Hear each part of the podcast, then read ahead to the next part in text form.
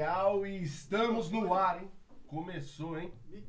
Não, cadê? Oh, verdade. Mano, tô viajando. Olha como você começa a segunda-feira. Estou sem microfone, a gente fica aqui nesse bate-papo nosso.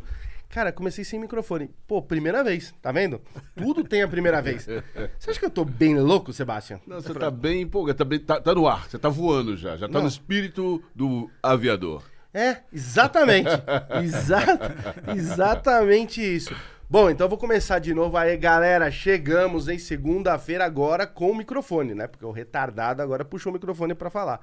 Então, ó, segunda-feira e hoje é um programa mega especial. Hoje a gente tem um cara que eu sou fã. Então, assim, é hoje aquele programa, meu, Pra mim, eu sou uma criança no programa hoje, então é aquele programa feliz. Mas antes, sempre eu tenho que pedir pra vocês aí, primeiro agradecer, porque vocês estão deixando a gente muito forte, então quero agradecer você aí do outro lado que tá sempre assistindo aí, acompanhando o Real Podcast. Não se, inscre- não se esqueça de se inscrever nos nossos canais lá, no Instagram, Real Podcast Oficial. Entra também no nosso YouTube, Real Podcast. E entra no nosso canal de cortes que tá bombando agora lá no, no YouTube, Cortes do Real Podcast. Obrigado mesmo, gente. Obrigado por toda a força. Vocês são demais, viu? E também, para começar aqui também o nosso programa, a gente não pode esquecer nunca de quem, Sebastião? Dos nossos apoiadores e patrocinadores. Isso. É, Então a gente tem que mandar aquele salve e agradecimento à Spaceship. Obrigado aí por toda a ajuda, por tudo aí. E principalmente também LTW, essa parceira nossa aqui que também ajuda a gente a fazer aqui o Real Podcast. Então você aí que eu falo toda vez que quer aprender a investir, você aí do outro lado que tá com, com, com dívida, quer, quer, quer, precisa de uma solução, precisa de um apoio para desenrolar essas dívidas, você tem que entrar lá no Instagram LTW Consult.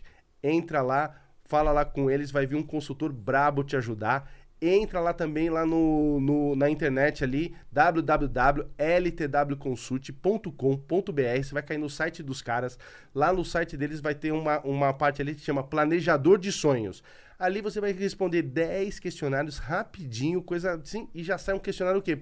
Para arrumar a sua vida. Você que quer aprender a investir, já vai sair ali no planejamento o, o início para você começar a investir. E você que estava ali com a vida, com as finanças enroladas, já vai sair um planejamento para começar a colocar sua vida em ordem. E aí você olha para mim e fala assim: mas isso deve ser caro, não é, Sebastião?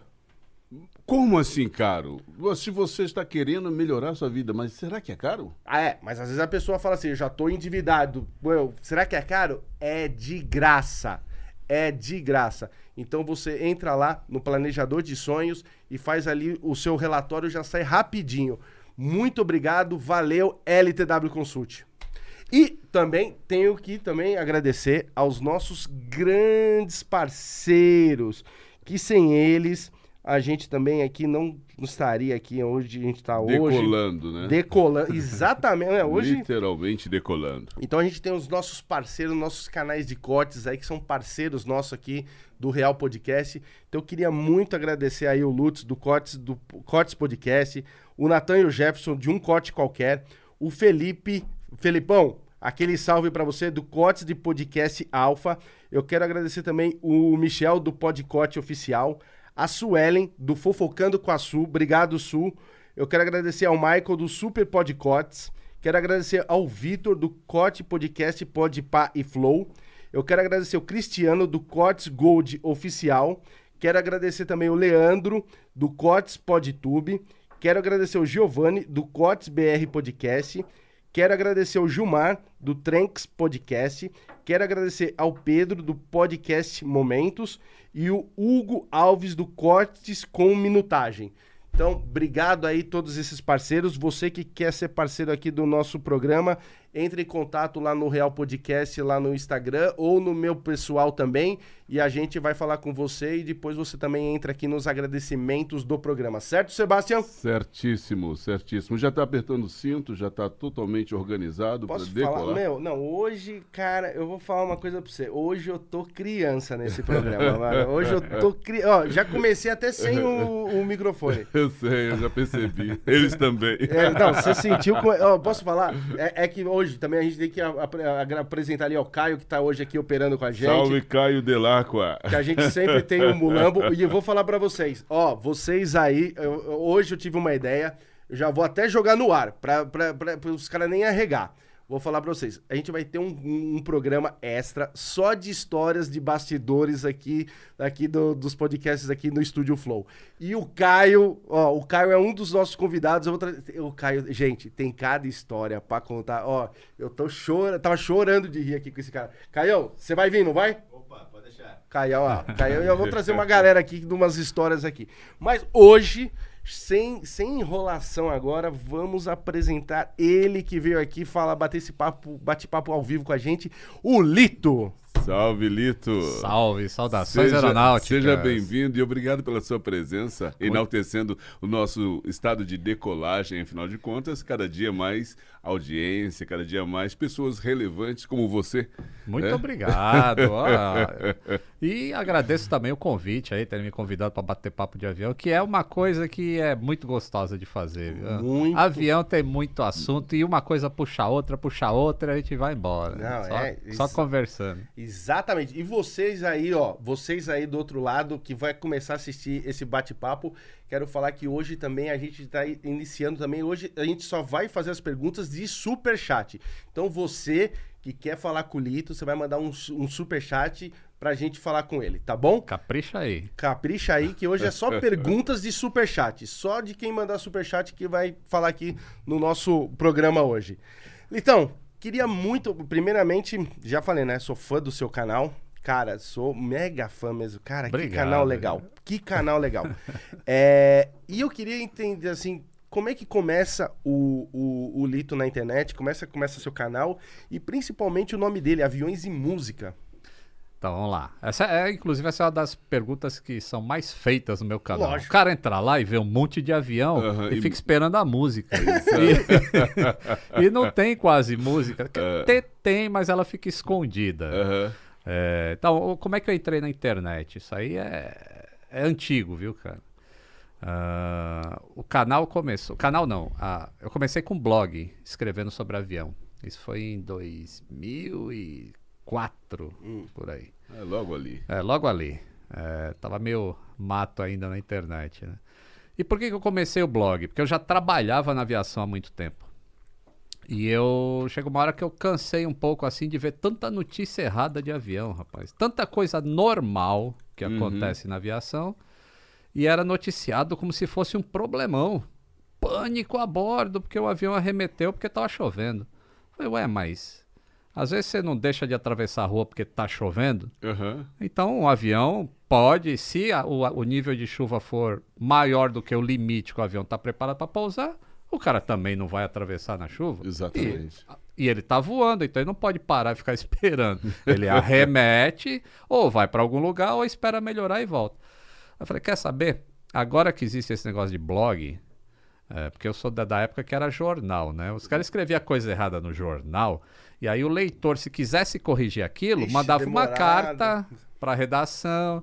Aí, umas quatro, cinco edições depois, aparecia assim: painel do leitor, uma tirinha assim, desse tamanho. Aí, o leitor fulano de tal disse que aquela matéria que ninguém lembra mais Mais, era, era azul, não era vermelho. e ficava por isso mesmo. Mas aí chegaram os blogs, né? E o blog te dava mais poder de Dinâmica, voz. né? É, então, saiu a matéria errada agora, em uma hora eu já tinha um post lá falando, ó, não é isso, é isso, isso, isso. E falava a verdade sobre, falava a real sobre a real. aviação. Aham. E aí o tudo que começa, né, tem demora para ter audiência e tudo, mas aí o público foi aumentando, aumentando e o meu blog ficou bastante relevante em aviação. Era resultado de Google, era sempre o primeiro que tinha.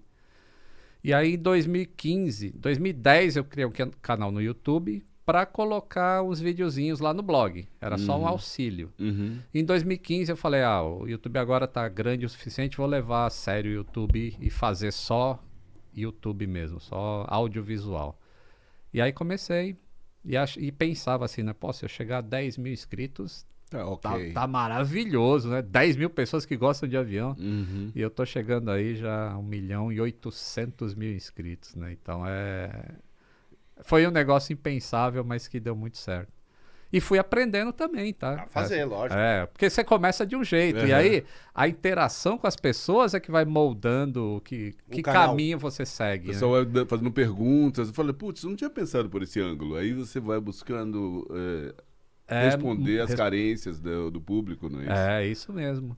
E aí hoje eu tô, tô bem confortável, assim, me sinto confortável fazendo vídeo. Você pega os primeiros lá, é um show de horror, né? Não sabe falar, não tem ritmo, não tem a piadinha, não tem aquele cortezinho. E agora tá, eu me sinto bem confortável falando com, com- com a galera, que eu já é como se eu conhecesse, meu. Eu tô falando para pessoal que eu conheço, assim.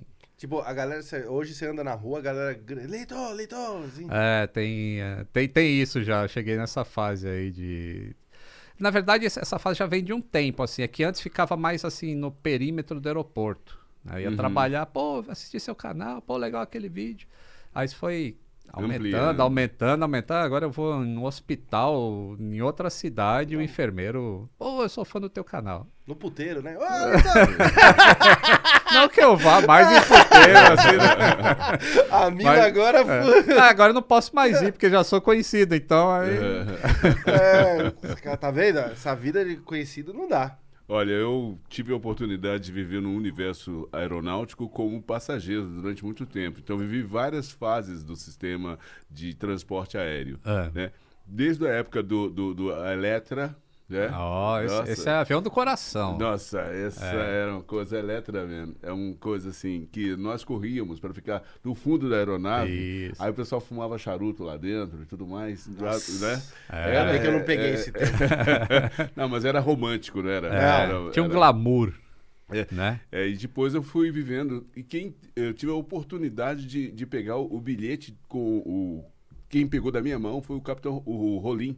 Na época Ah. ainda que ele estava lá no. Então, seja, No minha- início lá da TAM, lá, né, lá em Exatamente, Congonhas. em Congonhas. Então, assim, eu passei por uma série de fases do sistema aeronáutico como, como passageiro, então Aham. agora tendo a oportunidade de ouvi-lo Ah, e, e captar mais informações, eu imagino que muitas coisas vão ser elucidadas. eu né? trabalhei muito no Electra. Eu comecei minha carreira no Electra. Ah, então eu acho que é aí que eu falei, já vi esse cara É. antes. Trabalhei na ponte aérea há muito tempo e Sim. conheço muito o avião. Mas como é que você começa a sua carreira? Tipo assim, você, você, você é formado em mecânico de aviação, é isso? De aviação, é. É. Tem o curso técnico em manutenção de aeronaves, depois fiz um curso superior também em manutenção de aeronaves, Tá. que é o que eu me apaixonei. Tá. Mas a minha história começa assim, eu entrei na aviação não como aquele sonho de criança, assim, de seis, sete anos, assim, que, ah, quero aviação. Nu- nunca pensei nisso. Na verdade, eu era muito apaixonado por navios. E... Porque eu morava no, no litoral, morava no... Você, mora ali, você morava ali perto de, do Guarujá ali, Da né? base, Da- isso, Guarujá Vicente É. Carvalho, base aérea de Uhum. Santos. Então eu ficava vendo a navio, fazendo manobra e queria ser engenheiro naval. Mas não tinha escola naval lá em Santos. E aí, mas tinha a base aérea, que tinha uma escola que fazia um curso de manutenção de aeronaves e fazia estágio lá na base aérea. E aí quando eu tinha 12 anos, aí 12, ca- não, 14, 14 anos, eh, eu fui passar para o colegial, né? E tinha as opções lá. Uma delas era manutenção de aeronaves. Eu falei, ah, não sei mexer nem em bicicleta, mas vou tentar fazer esse curso aí, né? e fiz, entrei, e aí, na hora que você começa a aprender avião, aí você se apaixona de uma maneira que. Aí nunca mais saí. Me formei com 17 anos e tô até hoje. É, 17, aí 18 eu não trabalhei, porque você fica naquele ano que vai servir militar. Uhum. né? Aí com 19 anos entrei na Varig e tô até hoje sem ficar um dia sem trabalhar na aviação. Que bacana. Aí 30 e... 36 anos, né? E na, na- caraca. E na Varig, na Varig você entrou já mecânico mesmo, assim, de... Entrei como aluno técnico, que a Varig, eles... é, na, na época que eu entrei, a gente está falando no início dos anos 80, ali, metade dos anos 80, 1986, Tá, existia... A manutenção de aviões era feita por mecânicos. tá. Então, e, e a Varig ia criar o primeiro, a primeira turma de técnicos. Qual a diferença entre os dois? É, então, tá errado eu falar mecânico de avião? Qual que é a... Hoje, hoje não mais. É que não existe mais o mecânico de Tá. manutenção, existe o técnico em manutenção. Então, qual é a diferença? Na- até os anos 80, ali metade dos anos 80, o cara era especialista em alguma coisa. Então, o cara que mexia no sistema hidráulico do avião Era só hidráulico. hidraulista. O cara que fazia a parte de aviônica era o cara de eletrônica. O cara que mexia na parte elétrica era o eletricista. Então era compartimentado assim o conhecimento. Né? O cara era especialista só naquilo, mas ele não mexia em outras áreas do avião. Aí tinha o cara só de motor, o cara só de roda e freio. Não tinha generalista. Não, não tinha generalista. E aí o técnico veio para para suprir uma necessidade da empresa. Porque pensa assim, por que, que a empresa aérea vai ter que pagar 100 pessoas? seis caras para cuidar de seis áreas do avião, se pode pagar um cara para fazer tudo? Sim. Então, é, essa é a ideia deles. Uhum. Mas eu acho que isso também é bom para o ser humano. assim. Quando você tem um conhecimento mais amplo, fica mais fácil de você entender a aviação como um todo. E aí eu entrei na Varig como aluno técnico. Foram sete meses de curso na Varig, é, aprendendo Electra, Uhum. E mais coisas básicas que você não aprendia na escola. Assim, desde como que um instrumento de navegação do avião aponta para determinado lugar para o piloto chegar lá, como que é o funcionamento eletrônico e, e eletrotécnico Mecânico, disso. Isso. Foi uma época muito legal assim de aprendizado na minha vida. E aí entrei na manutenção como técnico. Uh, peguei o pior horário, que era da madrugada, porque no é, os voos da ponte aérea eram de dia, à noite hum. não tinha voo. Aí à noite é quando os aviões param. E aí, se eles param, você trabalha pra, pra caramba. caramba. É. Durante o dia, o cara trabalha menos. Isso, durante o dia você só apaga fogo, né? Aquele foguinho começou ali, uhum. tem um probleminha aqui, você vai lá e resolve aquilo. Mas as coisas vão acumulando para chegar de noite e aí entra toda a manutenção preventiva, né? Toda a lubrificação, troca de roda, a troca de motor, troca de hélice que esse avião tinha. Eu fiz uhum. isso muitas vezes à noite. E isso você estava na Varig? Tava na Varig. Aí depois da Varig... Aí eu trabalhei nove anos na Varig, e aí quando chegou. Assim, depois de nove anos eu não estava curtindo algumas coisas. Eu já era. Eu já, o meu cargo já era é, inspetor de manutenção, que é um, um, um, cargo que é. Assim, o mecânico faz o trabalho e muitas, alguns desses trabalhos são tão críticos que precisa ter um inspetor para inspecionar e assinar aquele trabalho também. Uhum. Então eu era inspetor. Mas estava muito descontente porque tinha erro de salário. E a Varig era uma empresa muito grande para resolver pequenos problemas assim, você é só um número e e aí não resolvia, não resolvia, fui ficando descontente, descontente. E eu comecei em Congonhas e nessa época eu já estava em Guarulhos, uhum. era muito longe, que eu morava em Interlagos, aí atravessar São Paulo inteira para chegar em Guarulhos. Aí eu resolvi pedir a conta porque surgiu uma vaga de mecânico na Transbrasil. Na Transbrasil. Puxa, é. Transbrasil. É, e aí eu era inspetor de manutenção e aí eu dei um passo atrás na carreira, porque eu sempre fui da, da seguinte opinião: se eu não estou feliz, sim, e a empresa não vai mudar, então eu tenho que sair. Exatamente. Se a empresa resolve o meu problema, tá tudo certo. Mas não resolveu, eu não ia ficar reclamando de patrão, de não sei o que. Eu vou procurar meu caminho. Nem que tenha que dar um passo atrás. Concordo. E aí dei um passo atrás, aí fiz a, a, a, a entrevista na Transbrasil, aí o cara falou, não, mas você é muito qualificado para a função de mecânico. Eu falei, mas não tem problema, eu tô aí para trabalhar, cara. Ele falou, é, mas vai me dar um problema. Então eu falei o seguinte, eu, eu para te contratar, eu vou te deixar trabalhando três meses como mecânico na pista, mas depois eu vou te colocar no Coman. Coman na Transbrasil era o centro de, de controle de manutenção em que uma, a Transbrasil era pequena, ela tinha, sei lá, 50 e poucos aviões. Então, uma pessoa só cuida dessa frota inteira. Então, os mecânicos, quando precisam de ajuda, eles ligam para o comando e você, pelo Desenrola. telefone, você vai desenrolando, vai dando dica, ó, faz isso, faz aquilo. E eu trabalhei um mês só na, na pista. Ah, tá. E aí o cara já me colocou lá no, no comando. Hum. E aí foi, assim, de desenvolvimento profissional, foi a melhor coisa da minha vida. Uh, porque, eu vou até contar um lancezinho engraçado aí, eu gosto de contar história, né? O, a Varig, a base principal da Varig era no Rio de Janeiro. Apesar de São Paulo ter muito mais movimento do que o Rio, mas a base era lá, então tinha coisas que só eram feitas no Rio de Janeiro. Então, às vezes surgia aqui um problema bem grave, uhum. e aí o pessoal de São Paulo já. Mas aí segue para o Rio de Janeiro para fazer o, uhum. o trabalho lá, né? E a, aí quando eu entrei na Trans Brasil, eu lembro, acho que no segunda noite que eu estava trabalhando, era no período de seis à meia-noite que eu entrei para trabalhar na pista. E aí você sabe os aviões que vão chegar e a posição que ele vai chegar para você ir trabalhar nele. Né? E eu vi no relatório de panes que tinha uma pane neste avião que ia chegar para mim, que estava com slat. Slat é aquela parte da frente da asa que mexe um pouquinho assim para frente quando o avião vai uhum. decolar ou pousar. E um da, dos sensores que indica a posição desse slat para o piloto estava tava ruim, tava, não estava funcionando. É. E o avião pode voar com isso, porque é só uma indicação. O slat está funcionando, mas ele não está indicando que está funcionando. E aí, para esse é um trabalho duro, assim, você tem que trocar o atuador do slat. E para você trocar um atuador daquele, na Varig demoraria três horas. E você tem que tirar o avião de linha, leva para outro lugar, você vai lá, trabalha nele, depois põe ele de volta para levar passageiro. Aí eu tô olhando aquilo e tinha um supervisor lá, né? Aí eu falei, Pô, mas é, eu tô vendo que tem um atuador aqui, o avião vai chegar de trânsito, mas ele vai sair uma hora e meia depois.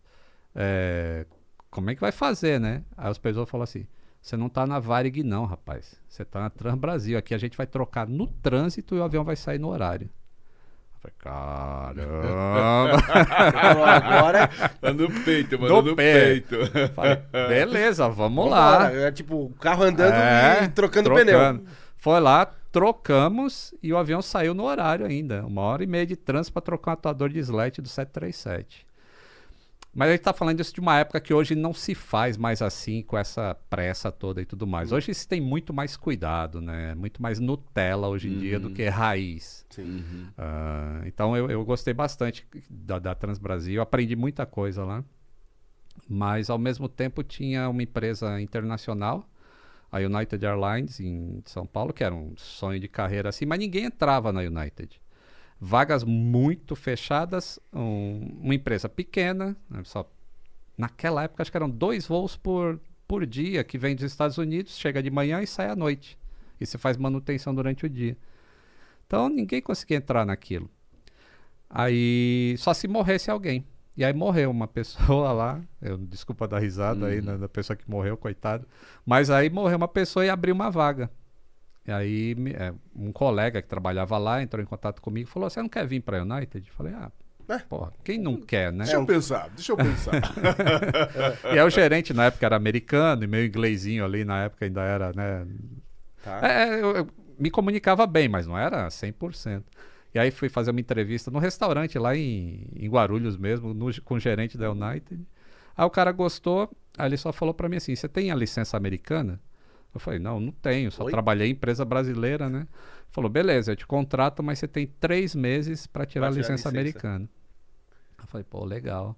E aí é... e as pessoas falam assim: ah, então você foi para ganhar mais na, na United. Na verdade, não, foi um outro passo atrás. Porque eu, eu, aí eu já era supervisor do Coman quando uhum. eu saí.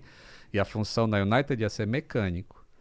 E aí, sem a licença, eu ia ganhar menos do que eu ganhava como supervisor. Mas eu falei, ah, eu vou tirar Mas... essa licença. Porque tirando a licença, o salário dobra. Aí eu vou passar a ganhar o dobro do uhum. que eu uhum. ganhava. Uhum. E aí eu fui, estudei pra cacete. E em dois meses e meio eu fui para os Estados Unidos e fiz a prova lá, fiz o teste prático e tirei a minha licença do FA.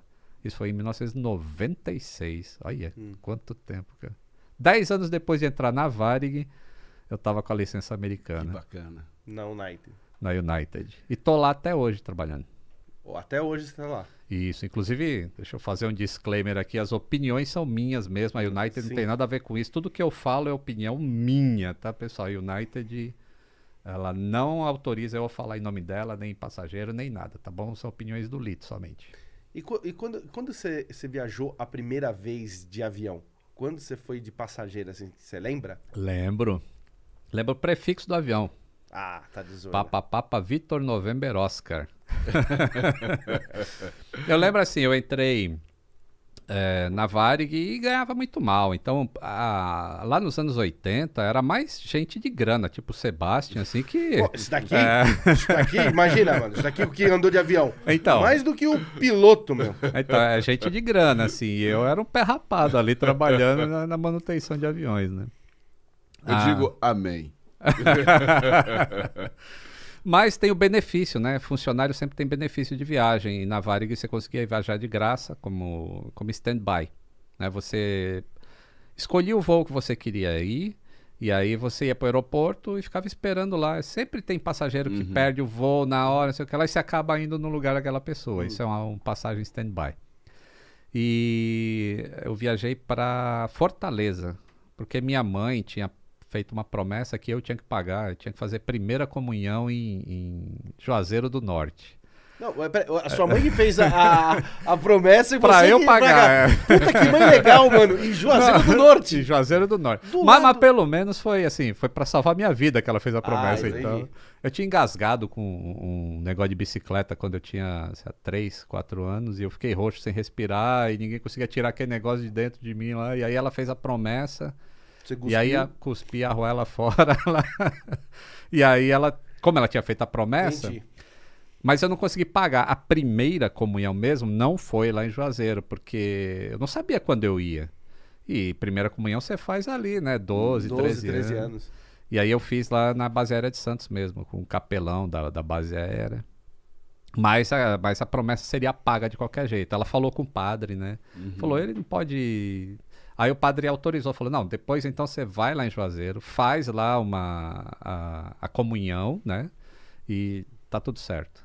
E aí foi essa primeira viagem que eu fiz. E eu lembro assim, puta, era, era um Boeing 767, que é um avião grande já. Ele é uma vez e meia maior que o Electra. E aí você senta lá na, naquela cadeira, aperta o cinto, aí passa a comissária e tudo. E, pô, tant- eu já tinha visto aquilo tantas vezes, mas do lado de fora. Uhum. E agora eu tava ali dentro e aí da partida nos motores. E eu sei tudo o que tá acontecendo no avião, sem nunca ter tido a sensação de andar num. É muito louco isso. É. né, muito louco. É, muito Não, velho, essa pergunta foi genial, porque assim, cara, você saber tudo o que acontece, todo o processo, mas você nunca. É o cara, Nunca é o cara, ó, é o cara da Coca-Cola. Você já viu? Se você ver a- os documentários da Coca-Cola, eu tava vendo uma vez um, um cara lá que nos Estados Unidos e o cara, sabe a, a fórmula secreta? Sim, sim, Tem, sim. acho que é- são cinco, seis caras no mundo que, tem, que sabem a fórmula da Coca. No mundo.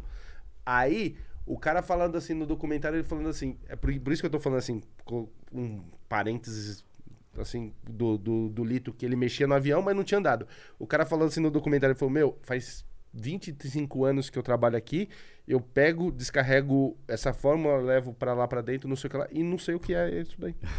O cara É. não sabe. 25 anos ele tem de. Cê- Ele não sabe. Ele não sabe o que, que é. E aí eu fiz um parênteses muito mal feito, né? Mas aí foi o que eu fiz com. É o parênteses inverso, É. né? tá valendo. É, Tá valendo. que era o Lito. O Lito estudava avião, já tava se formando, fazendo a manutenção. Mas é lógico, Nunca mano, tinha andado. mas uma hora você tem que andar. É. É assim, né? Você tá ali fazendo, mas você pode falar, puta, ainda não andei, já tô trabalhando aqui há dois anos.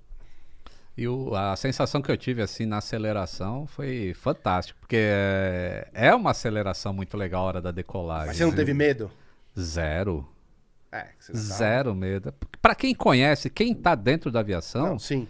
é zero de medo, porque O avião não cai, né? avião não cai, é derrubar. A gente tem uma, uma, uma- um ditado que fala assim: avião não cai, avião é derrubado. Seja por erro de piloto, erro de manutenção, OVNI. fatores Extras. extras, é, mas tem que ter alguma coisa que faça aquele avião cair. Ele por si só não cai nunca, Uhum. entendeu? É, Uhum. é Uhum. muito bom. Não, mas é verdade. É mais seguro andar de avião é, é, do que automóvel. Sim. Não, hoje em dia, ó, vou falar pra você, hoje em dia, a gente tem muita história, ó, tem muita história que eu quero falar com você do seu canal, mas assim, hoje em dia eu concordo muita coisa. Assim, eu nunca tive, eu tive, assim, eu não tenho medo, nunca tive medo de avião. Eu sempre tive respeito. Toda vez que eu precisei andar de avião, era respeito. Eu não sou aquele cara que, tipo assim, eu, eu entro, ponho o meu cinto, tá de boa, tá tudo certo. O avião decola, beleza, tá tudo certo. Eu sigo a vida. Mas, tipo assim, não- eu tenho aquele respeito. Eu falo assim, pô, Aham. se, sei lá, se, ah, o normal eu já manjo, porque eu já andei de avião bastante, então já, já olhei assim algumas coisas e falei assim, pô, o normal, bas- bas- pô, mas se eu olho na janela e eu já vejo, tipo assim, a fuselagem ali do, do- da, da turbina trepidando demais, aí eu, ou já eu vejo alguma coisa assim, eu já olho, e eu já fico assim dentro do avião. Então, olha lá, é- sabe o que, que é? É, O que se noticia da aviação é sempre a exceção. Sim, não a regra. Não é regra. Sabe? Certo, Porque a regra, ninguém vai botar a notícia assim, pô, hoje decolou 250 mil aviões, as pessoas saíram e entraram deles sem nenhum problema. Todo dia acontece isso. Então isso não é notícia. A notícia é quando alguma coisa acontece errado. Sai do. Sai, da sai do- sai da trilha. E aí, nem sempre vai ter vítima fatal. Isso é, é uma coisa que as pessoas acham. "Ah, Acidente de avião, acabou, morreu todo mundo. Não, nem sempre. E aliás, os últimos acidentes mostram que está cada vez mais sobrevivível um acidente de avião. É que nem você está falando aí dessa questão de enaltecer os problemas. É, o tubarão. É, Isso. vida, o filme O Tubarão, ah, meu Deus do céu, tem. Se é- tem tubarão no filme, já sabe que ele vai, vai comer alguém. Se tem avião em filme, é óbvio que vai ter um problema. Você precisa criar um drama para as pessoas assistirem aquele filme, senão não, Se, não te- tem se graça. tem avião em filme, alguém também vai comer Se alguém. tem avião em filme, é isso, É. e o avião vai cair também. É. Vai explodir, vai voar jornal dentro do avião, vai acontecer alguma coisa. Não existe filme com avião que não tenha um problema no avião, entendeu? Mas deveria ter, não? Seria bem Seria- legal. é, né? aí eu não sei se as pessoas iriam assistir. É. Porque o- o- a, população gosta do que dá errado, né? Não do que dá certo. Deixa eu te falar uma coisa pela sua experiência de avião. Você que é um cara de experiente. Eu queria. A gente tava falando assim de comer, de brincar, não sei o que lá. Por que tem tanto fetiche da, fetiche da galera de transar em avião? Você já te, você já te, te perguntaram isso? Ah, eu acho que o ambiente favorece, né? Assim, ho- hoje tá mudando um pouco. O ambiente favorece é ótimo. lentamente. É, a aeromoça chegando assim pra você. E aí, senhor, deseja alguma coisa? Você olha pra ela e fala: Ah, desejo. desejo. Não, é porque foi. eh, Sempre foi muito glamorizado, assim, e as mulheres eram muito. eh, Gatas. Sim, é, no, no início elas tinham que ser muito bonitas, tinha que estar um padrão de Tipo beleza. Miss, né? É, que você não encontra nas pessoas normais, e aí vai criando esse fetiche, Mas assim. também o serviço de bordo era uma outra história. Era, né? Então é. tudo isso, as bebidas várias lá bordo. Como é que você já pegou avião, serviço de bordo, Sebastião? Ah, Conta aí. cara, era época. fantástico. Tipo assim, você antes de decolar lá na- no, no balcão, você escolhia o cardápio. O que, que Ah. você iria comer. Aí quando você entrava no, no aeronave, você tinha talher, tinha é, tu- tudo muito, muito, muito sofisticado. Era tudo muito. Era como se você estivesse em primeira classe. Mas é porque era muito caro. Também. Era muito sofisticado. Poucas pessoas andavam. Sim, Entendeu? também. É, entendeu? Hoje é mais popular. Hoje é mais Não, popular. as pessoas falam assim, assim, pô, é. Por que, que não tem mais nada dentro do avião hoje? Eu só ganho um amendoinzinho, não tem mais um, um pratinho com lagosta nem nada. Eu falo, pô, mas você lembra na época que tinha lagosta, quanto você pagava numa passagem aérea e quanto você paga hoje? Com 300 reais hoje, você pega um voo que vai até Fortaleza, cara. Hoje, antes era assim. O, tal, o cardápio se lia assim. Hoje você. Tinha arremessa o copo. Pega aí. pega Hoje tem voo aí de duas horas que se você não pedir água, nem água te serve. É. É, mas é muito mais barato. Então, chega. É, é, assim, é uma escolha. O que, que a pessoa quer? Ela quer um luxo e vai pagar por isso? Então, ela vai pagar um bilhete de primeira classe que é equivalente ao que se pagava na econômica do passado. Ou vai, via sem- vai viajar sem nada pagando uma micharia. Mas o, o que o Alan estava falando, dessa questão do fetiche e tudo mais, Ah. eu entendo que tem a ver um pouco com esse negócio do, de como você era tratado dentro da aeronave, todo aquele glamour, não? Seria isso? Eu acho que tem havia um, um sexismo também. É, a- as mulheres eram tratadas assim como um, um sex symbol. Né? Você pega. Tinha uma, uma, uma empresa americana chamada PSA. Ah, que a- a- as fotos lá dos anos 70 das comissárias, sei lá, seria Era Playboy. atentado, a- seria atentado à família hoje em dia, entendeu? Os anos 70 lá, as comissárias de shortinho, e é como se fosse o Hooters. É, a do Hooters. Isso, é. E teve a Hooters Air, né? Que eh, acho que faliu, mas teve a Hooters Teve? Air, teve. então, eu acho que existia esse, esse sexismo assim, e isso criou esse fetiche no, no pessoal. Deixa eu te fazer uma outra pergunta, não sei se alguém já, já, já te perguntou, tava pensando aqui. Você, lógico, não precisa falar da companhia, mas assim, às vezes você já, já fez aquela sacanagem de. Qual que é a sacanagem de brincar assim? Por alguma coisa você falou assim, ah, vou meter uma sacanagem nesse, nesse voo aqui. Tipo assim, o avião ia decolar, aí você pegou, pediu pra esperar um pouquinho, deu uma mexida ali na turbina, ou fingiu que tava mexendo, pra galera, os passageiros olhar e falar assim. Porque é outro, é outro medo também. Você entra no avião, vou te falar como passageiro. Ó, Mano. ele é traumatizado. Não, não sou traumatizado, mas, ó, eu tô pensando do lado dele. Imagina, ó, ele é mecânico, ele sabe, É. que nem ele falou, sei tudo que tá acontecendo no avião. Mas a gente não sabe, certo? Você compra, você compra a passagem e tá ali. Meu, aí, eh, nunca aconteceu comigo, mas eu imagino também assim, você tá ali, né? Na janelinha. Você tá na janelinha aqui. Aí, tá falando que vai decolar, já falando como é que vai pousar, não sei o que lá. Aí você olha assim, vem o mecânico e, e mexe, e ele. E vem mexer bem na turbina ali. Aí ele fica uns 3, 4 minutos ali, você fica assim. Se ele tá mexendo agora.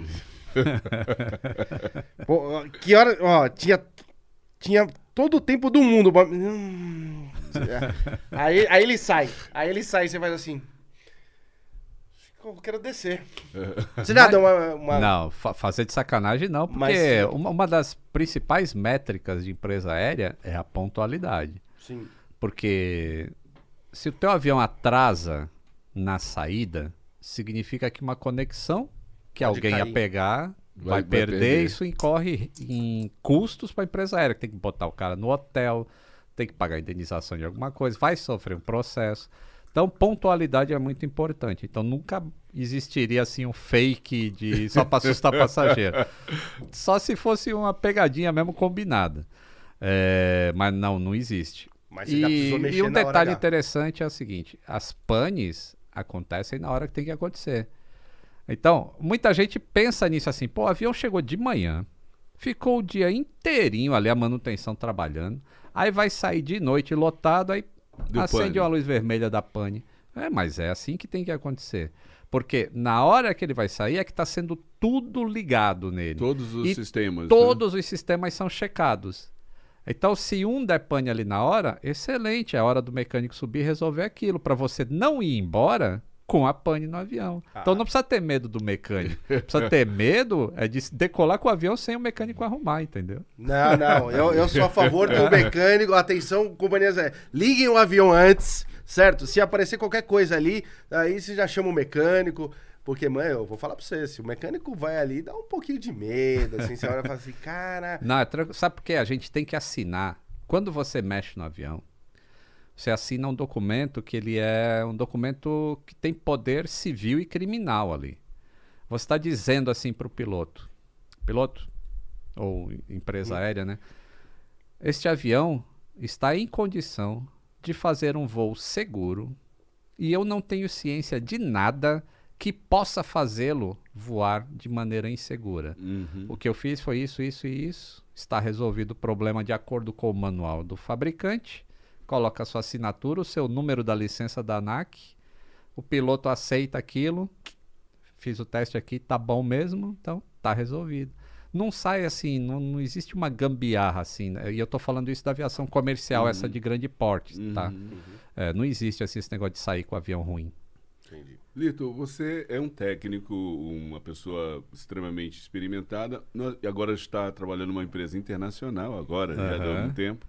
Mas nós somos muito, assim, nós somos muito ufânicos quando falamos de eh, aeronaves eh, e falamos do nosso, o descobridor do avião, Aham. né, que é o nosso Santos Dumont, mas existem controvérsias aí. Como é que isso, isso já foi, já foi assimilado, já foi bem trabalhado? Como é que, que isso está sendo processado ainda hoje, nos dias eh, eh, mais recentes?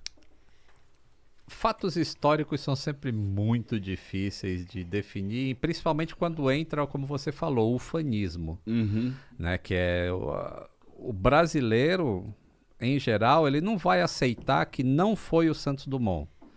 Ele vai sempre dizer que qualquer outra história que exista paralela a essa não é verdade. A verdade é o único que foi filmado decolando por meios próprios em 1906 foi o Santos Dumont.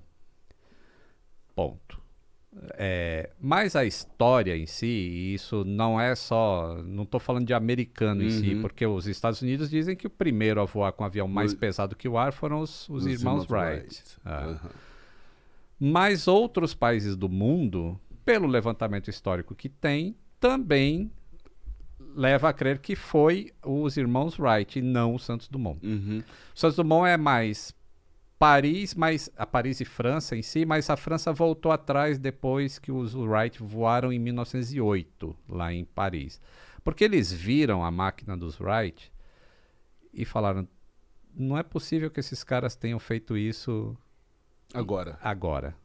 Assim, tem que ter muito estudo para. Eles já manobravam o avião de uma maneira como se faz hoje, Uhum. em 1908. Então, assim, mas eu, eu recebo muita crítica no, Uhum. no meu canal, porque eu fiz um vídeo assim, né? Quem inventou o avião primeiro? E na verdade, não existe uma pessoa que inventou o avião. O avião ele foi uma evolução da humanidade. Assim, existiam diversas, desde Leonardo da Vinci. Exatamente, que ele já fazia os helicópteros e tal. sua- fazia os estudos, os de- desenhos. Exatamente. Então é uma evolução da humanidade como um todo e culminou com em 1903 os Wright Brothers fazendo aquela máquina lá que o pessoal diz ah foi catapultado É, e isso tiraria o mérito, Uhum. mas pro que eles estavam fazendo era o que precisava fazer. O avião voava, Uhum. independente do motivo, de como ele saía do chão.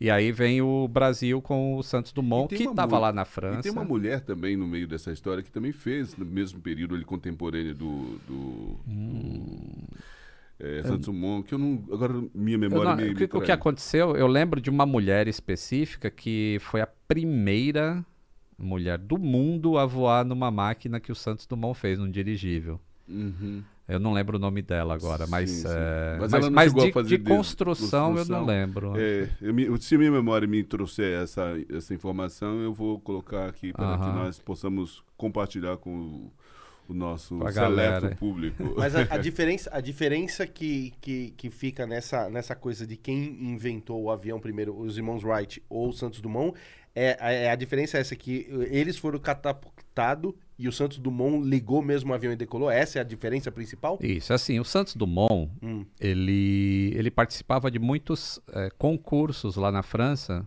porque todo mundo queria conquistar o ar, o- um voo de alguma coisa mais pesada que o ar, porque até então era só balão e dirigível, que são coisas mais leves. Ele sobe porque o ar, a densidade deles é menor, então ele sobe. Mas mais pesado que o ar não tinha. E aí o- o- vários eh, grupos de aviação lá, chamar de aviação, mas de, de balonismo, essas coisas, criavam esses prêmios assim, ó. O primeiro que decolar com o avião mais pesado que o ar, por meios próprios, vai ganhar Zilhões. zilhões de francos lá das- da, da, da França. E o Santos Dumont, ele era um cara muito rico. Então ele, ele desenvolvia muita coisa, ele podia fazer muita coisa. E ele eh, ganhou vários desses concursos, inclusive ele foi o primeiro a decolar de uma praça e circundar a Torre Eiffel e voltar com um, um dirigível. Hum. Então, o, o Santos Dumont ele tem muito mais valor histórico eh, por ter inventado praticamente o dirigível do que o avião em si para o mundo em Tá. geral, tá? Eh, cuidado com o corte aí, senão vai o pessoal me atacar aqui dizendo que o seu Dumont não tem valor histórico. hein? Então, isso é o corte, faz esse corte. E os Wright Brothers, por outro lado, eles já pegavam as ideias dos outros, né? Entravam em contato com o europeu, né? O Clemente Ader, que estava fazendo planador, e, e eles... Né? Pensa em formação em 1900, cara. Não existia... Até o jornal, você sabia a notícia dois dias antes. Imagina você Sim. trocar carta com um cara Uhum. sobre ciência e tudo mais. E eles fizeram muita observação em pássaros para saber como é que pássaro voava. E eles construíram a máquina deles. E levaram para um lugar que ventava muito, porque precisava de muito vento para aquele negócio se sustentar. E aí eles tinham que decolar sempre contra o vento para pegar a sustentação. E eles construíam um trilho que fazia o avião descer para poder subir. E esse trilho era muito longo, ele vinha descendo uma, uma duna Tá. lá em Kitty Hawk. E aí, quando eles terminavam de montar o trilho, o vento tinha mudado de direção. Aí eles tinham que desmontar tudo. E às vezes eles ficavam o dia inteiro montando trilho e nem voava, porque o vento ficava trocando. E aí eles tiveram a ideia de fazer uma catapulta. Falou, pô, a gente constrói o trilho na, na hora que o vento tá para cá, mas independente da direção do vento, a gente faz alguma coisa empurrar esse avião para ele atingir a velocidade que ele precisa para sair do chão. E aí eles inventaram a catapulta, que hoje é usada em porta-aviões, por exemplo. Como é que os caças, super caças F-18, decolam do porta-aviões? Catapulta. Faz você chegar na velocidade que você precisa para poder voar. É, Os, os, os, os antigos sim, né? Porque os novos já ele já sobe na, na 20. Já viu os novos? Sim, os É F-35 isso. faz isso, o Harrier faz Sobe isso, mas ele não. Mas é mais eficiente. Ele, isso aí é mais pra mostrar assim, eu posso pousar em qualquer lugar. Sim. Mas efici- a eficiência mesmo é tu pegar a catapulta e já sai na velocidade. né? Porque você tem que ter uma transição entre o voo horizontal e né, o voo vertical e aí fazer a transição para o voo horizontal. Isso é combustível, é mecanicamente, é complexo pra diabo, então. É, Eu, eu acho. Mas, mas você. Porra, eu sou o cara, eu pouso na vertical aqui. Cara, eu, eu, eu vou falar pra você, eu sou o cara que eu, eu prefiro a catapulta, assim, do- do- dos modernos hoje que sobe assim, eu acho meio chadeiro. Eu prefiro, meu, criado com Top Gun, né, meu? Aí você olha aqui, Então, meu, ah, é. aquele filme é da hora, não é? Então, os F-14 aí. Porra, aquele filme é da hora. E da hora mesmo é o. o- vai vir o novo aí, né? Ah, pensei que você ia falar O que da hora dois. mesmo é o Tom Cruise sem camisa. Eu falar, olha, ah, isso eu nem lembro, ele tira. Ah, aí, ó. O cara tira a camisa, eu sei que viu. É, Ah, tá. Tem que- É, mas é verdade, tem o 2 agora, né? É. Mas que já tinha. é, deu uma. der- Deram uma. Tava, tá pronto já, mas deram uma segurada por causa da pandemia. Exato, o cinema tá tudo fechado ainda, né? Agora abriu, né? Faz, já, faz, um- já tá rolando o cinema agora. Agora- Podia colocar, hein, Top Gun 2 aí pra gente assistir, porque, porra, Acho que eles vão lançar no final do ano final agora. do né? ano. É. Agora, voltando à questão dos caras que levantaram voo, os primeiros e tal, eles foram muito corajosos. Imagina você se lançar ao- ao ar, assim, numa máquina pesada. Você tinha manha? Ah, Porque cara. assim, você tá em cima, cara, tá voando. Aí num lugar repente- que ninguém foi, ninguém sabe o É, que- como é que não. faz. É, é a mesma coisa dos caras lá quando vai pra lua, foram pra lua. É, mano, ninguém tinha. É, Não, é muita coragem. É e muita mui- coragem. muitos Ou morreram. muita insanidade, né? Sei É. lá. E muitos morreram. O Santos Dumont mesmo, ele escapou acho que de oito ou nove acidentes. Uhum. Cara, Desde a época do dirigível. O 14 mesmo, é, que o Bis voou, mas o Bis já é o segundo. Teve o modelo 14, que ele se acidentou também, que não conseguiu voar. Então, é, é uma história assim de. Hoje a gente colhe os louros do que esse pessoal Desses aí. mal- Não, lembra Ah. do desenho animado que era botava a asa assim e se jogava Saia da do- Chapava no chão, morria. Não, é muita coragem. Os caras. Mas morria mesmo, né, cara? Morria mesmo. Morria. Ah, é, se- se é, ho- hoje você olha assim, ó. É. De novo, assim, em comparação. Você já vê a Fórmula 1 hoje, meu, mó segurança. A gente olha a Fórmula 1, você pega. Uhum. Anos 80, né? Meu, os caras mal sem capacete a 320 por hora. É. Meu, é um bonezinho, é um boné. Você olha o cara no carrinho, Você falando, eu fico imaginando a cena, parece desenho animado. é Parece. loucura. Agora, o Santos Dumont, toda a honra pra ele, assim, ele é, eu considero, um Uhum. dos dois maiores gênios que esse país já produziu. Santos Dumont é um deles. Porque fazer o que? Ele era mecanicamente inteligente, sabe? Ele era Uhum. praticamente um engenheiro mecânico sem ser formado. Então ele inventou coisas impressionantes. Por exemplo, muita gente relógio, fala né? que ele inventou o relógio de pulso. Ele não inventou o relógio de pulso, mas aí é pessoal do corte. o... Mais um aqui. Mas assim, quando ele fez o 14, o- a- alguma máquina dele, ele precisava marcar o tempo para não se perder ou para fazer alguma coisa, não sei, mas ele precisava do, do tempo. E o relógio ficava aqui naquele bolsinho do paletó, sabe aquele bolsinho pequenininho, Uhum, né? relógio de bolsa. É, e aí ele não podia tirar a mão do controle de onde ele estava para olhar o relógio. Aí ele foi no Cartier. Olha só, olha o amigo do Santos Dumont. Cartier, cara. Não, você vê. Olha os amigos. Foi lá e falou: pô, eu preciso de alguma coisa que eu não eu consigo olhar a hora sem. Sem botar. Então saiu aí o relógio que ia amarrado no pulso, que foi um sucesso depois. Todo mundo queria ter o relógio é, Cartier. Cartier, que é no pulso. E aí nasceu essa história de usar relógio no pulso. E o Cartier tem um modelo Santos Dumont, inclusive, Uhum. que é raríssimo. Raríssimo. e- Eu cheguei a ter um. Olha só. Cheguei a ter um. Eu não sei se era é, genérico, mas eu sei que eu tive um. Né? Sensacional. É, números, é, algarismos romanos. E romanos, romanos. É, é. É.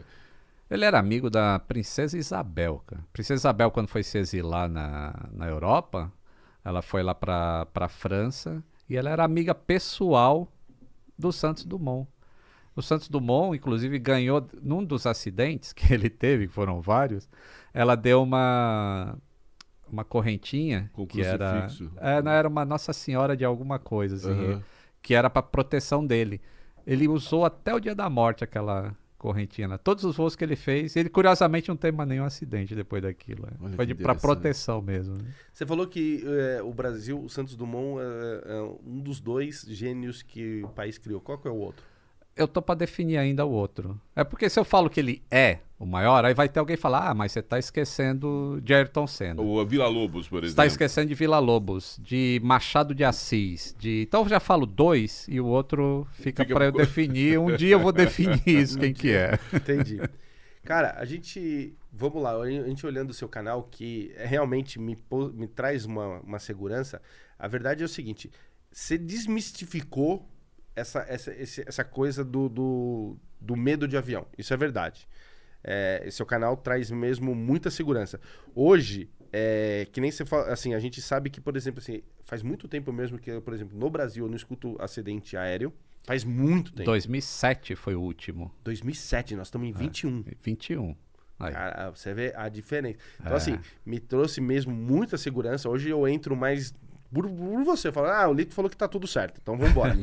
Mas É é. E, e é, é- é- é a verdade. Eu acho que mais o medo era a falta de conhecimento das pessoas. Uhum. E, e seu canal foi muito importante né, nesse, nesse sentido. A galera que, que assiste é fã mesmo e gosta. E aí eu acho que você trouxe essa. Você deu essa calma pra gente do que a gente precisava, até porque, meu, você tá dentro ali a. Meu, 45 mil pés, você fala, caraca, mas não sei o que tá acontecendo aqui, aí apita aqui, aí vai pipi, pipi, você fala, mano, aí eu. Outra coisa que é muito louco quando você começa a andar de avião é o seguinte, que dá um medo pra quem vai a primeira vez, bom, no começo é assim. Você tá lá em cima no avião, aí o avião tá assim, ó. Aí você fala assim, aí você fica ali e você fala assim, ah, tá tudo certo. Que paz, né? Tá, não caiu, tá voando. Aí de repente, você, você manja, ele faz assim, ó. Mano, essa tirada de pé que o cara dá, mano, ali, não é? Faz esse barulho. Meu, quando você é novo na, na aviação, é. meu, ali você fala, agora essa porra. agora- Eu Isso- falei que ia parar. Isso é uma das coisas que mais, mais as pessoas reclamam, quem tem medo de voar. Uhum. Que, pô, e eu. Como é que eu tiro o medo da pessoa falando isso? É comparando com uma coisa que ela conhece. Então eu falo assim, por que, que o avião tá fazendo barulho assim? "Oh", porque ele tá fazendo força para subir. Uma vez que ele parou de subir, para que, que ele vai fazer força? É a mesma coisa se você subir a rampa de uma garagem de um prédio. Você "Oh", não está acelerando? Quando chegou lá em cima, se você mantiver o pé embaixo, você vai- teu carro vai disparar. Então o avião é a mesma coisa. Aí quando a pessoa pensa assim, ah, é verdade, o acelerador no carro, o acelerador no avião. Parou de subir, parou o barulho. O problema que acontece em voo é o seguinte: a gente não foi feito para voar, a gente foi feito para andar na terra. Então, o nosso sistema vestibular, que é o ouvido, ele funciona para equilibrar a gente na terra. Quando você está voando, ah, eu vou dar um exemplo assim: ó. quando você faz uma curva de carro, o teu corpo vai para o Uhum. lado esquerdo se tu fizer a curva para a direita, ou vai para a direita se você fizer a curva para a esquerda. Uhum, Concorda? uhum. Então existe uma inércia. E isso faz com que teu ouvido sinta uma força ali no, no líquido que tem dentro dele e os te, a- teus músculos também sentem assim, um lado tá mais para cá do que para lá. Eu tô fazendo curva para direita. Quando você vai voar, o avião faz curva coordenada. Ou seja, a asa inclina para fazer curva. Então, quando ele faz curva, ele está retinho. Mas a sensação que o teu corpo sente, pelo fato dele coordenar assim, ó, a água não vai derramar, né? O avião pode ficar 45 graus, a água está apontando para baixo, o teu corpo está apontando para baixo, o líquido do teu ouvido está apontando para baixo. Só que você está voando inclinado. E aí você tem a sensação que ao invés dele estar fazendo curva, ele está subindo. Isso é o que o teu ouvido sente. Aí ele fala pro teu cérebro, ó, tô subindo. É o teu cérebro. Não, pô, tô fazendo curva. Aí isso gera um pouquinho de enjoo na pessoa e, e amplifica essa sensação. E aí quando vem o barulho, né? Tipo, você reduziu a, o barulho, a aceleração do motor e parou de subir, o teu ouvido fala assim, ih, tô descendo, mano. E aí você tem aquela sensação que o avião tá despencando e isso dá medo nas pessoas. E na verdade ele tá voando reto. Então essas coisas todas eu procuro explicar no canal para as pessoas falarem, puxa, sabendo disso eu perco mais o medo. E o feedback que eu tenho assim de milhares de pessoas é justamente essa. Pô, vou muito mais tranquilo depois de ver teu canal. Exatamente. Tem uma outra coisa que vem aquele charuto que eu vi, é um charuto, né? O, um cilindro, que é o, o avião, é um cilindro, um charuto. Isso. Mas eu sinto que ele tem muita similaridade com o- os, ah, os peixes, com. Ou eu tô falando bobagem? Você fala a forma dele? É, aerodinâmica. Sim, sim, tem similaridade, porque ah, a forma que o avião tem é a melhor forma dele atravessar o ar. E se ele fosse um submarino, que é muito parecido, Aham. a melhor forma do submarino atravessar o mar é com aquela forma redonda, Cilíndrica, então. cilíndrica.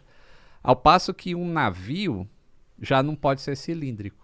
A menos que ele. A parte de baixo do navio. Já viu o navio? é, eu gosto de falar de navio, ó, voltar para minhas origens aqui. A quilha do navio é um V. Uhum. A parte que está para fora d'água.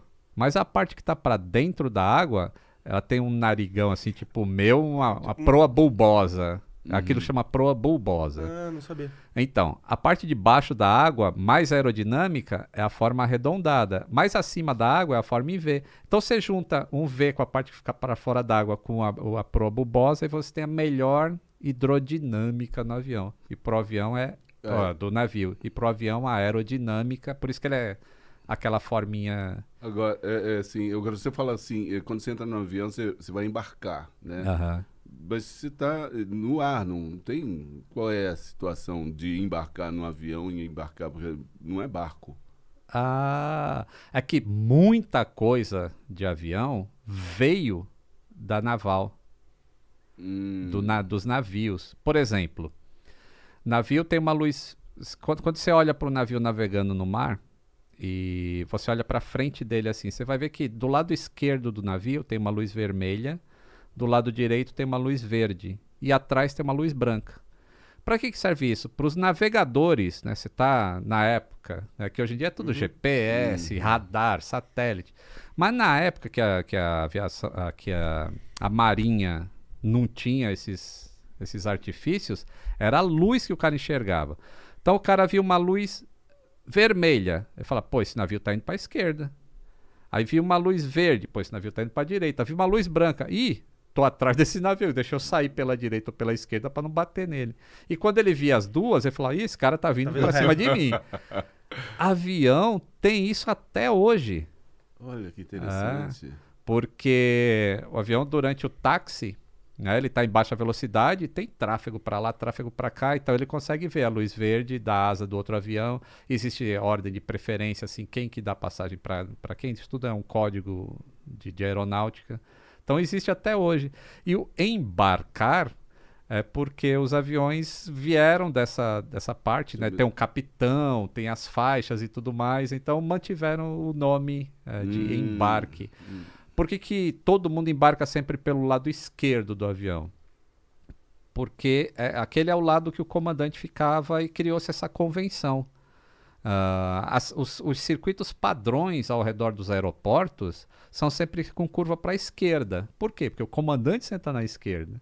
E no navio, os caras pilotavam mais do lado esquerdo também. Então tem muita coisa que foi compartilhada entre na- av- navios e aviões. Ah, entendi. Entendi. E tem aquele ditado, né? Que tem mais aviões no fundo do mar do que submarinos voando. É, tá. e me conta uma coisa. Qual que é o seu avião preferido? Qual que é o seu, o seu avião de coração? Então, eu tenho dois. Esse é se eu sei definir bem, esses dois aí. Tem o Electra, que foi a minha escola. Tudo que eu sei hoje eu aprendi através do Electra. A minha. Se chama workmanship, seria. Ele tá voando até hoje, não? No Canadá ainda tem um, um voando. Se eu quiser trabalhar no Electra, eu tenho que ir pro Canadá, lá no, no- no gelo, trabalhar no Nossa, gelo, não, lá que tá é, voando. ah, não precisa, né? Do Electra. É. Passou, né? Passou. Mas o Electra é tudo, foi tudo assim que eu aprendi. E quando eu entrei na United, que é a minha empresa do coração, aí eu passei a trabalhar com Boeing 777, que é o gigantão aí. Aquele de dois andares, assim? Não, não, ele tem um andar só, mas ele é bem grande, assim, ele é quase do tamanho do Jumbo. Ele tem dois motores só. Os maiores motores do mundo são do 777. Hum. E aí. Aí você esquece, assim. Sabe aquela briga, assim, de. Ou o som do disco de vinil é melhor do que um som MP3? Sabe aquela briga? Porra, mas tu vai andar hoje com uma sacola cheia de disco pra ouvir em algum lugar? Não, você entra no Spotify lá e já tá no streaming a música ali. Então, existe isso na aviação também. Existe o saudosista que fala, não, o Electra que era avião. E eu, pô, eu tenho todo o meu respeito por ele. Foi meu avião do coração por um tempo. Ele fez ser quem eu sou hoje. Mas não dá pra comparar com o 777, com toda a tecnologia que ele tem a Nossa. bordo e a facilidade de um mecânico entrar assim e descobrir o que está acontecendo com o avião em segundos. A, a tecnologia fala contigo, né? A tecnologia fala, o Electra, pousou, ponte aérea, o piloto, ó, Beta Light aqui não acendeu na hora do pouso, hein? Aí você, puta, Beta Light, essa luz, ela pega massa daqui, e aí tem um porta-escova lá no motor que pode estar sujo, aí pode ter o fio quebrado em algum lugar. Aí você começa a pensar assim, quais são as coisas que pode fazer aquela luz não acender. Hum. 777 pousa, o piloto vai embora. Nem precisa falar com você. Aí você abre o computador da, da sua empresa, aí tá lá já. A luz fulano de tal não acendeu. Causas prováveis. Isso, isso, isso, isso, isso. Código de, de, de, de manutenção é esse. Aí você vai e tem lá os passos que você tem que seguir para resolver o problema. Mas hoje ainda tem 777? Tem, opa. E tá saindo o último modelo aí, que é o X777X. Hum. Esse dobra a pontinha da asa, assim. Ele tem uma asa tão grande durante o voo E Pra que, que, taxiar, é, né? que pra taxiar e ficar no aeroporto sem bater nos outros, ele dobra a pontinha assim pra cima. Aí você que vai ficar com medo. Mas como é que eu sei que ele não, vai decolar Não, com, com o negocinho pra cima? Não, posso falar, tô de boa. Não, não tem esse medo, não. Se, se ele, se ele ah, começar ali, acho que ele não. acho- deve ser, ele não vai nem andar muito se ele não abrir a asa lá pra correr na pista. não, tá tudo. Então o 777 é. É, hoje é o meu avião do coração.